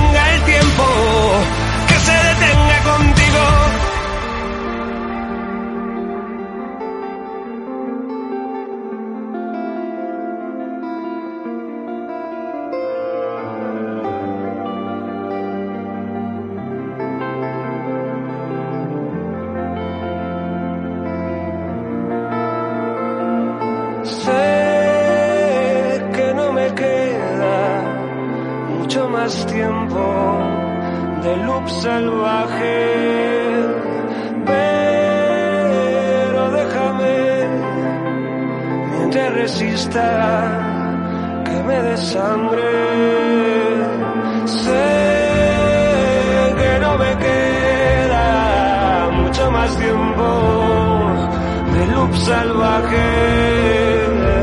Pero déjame mientras resista que me dé sangre.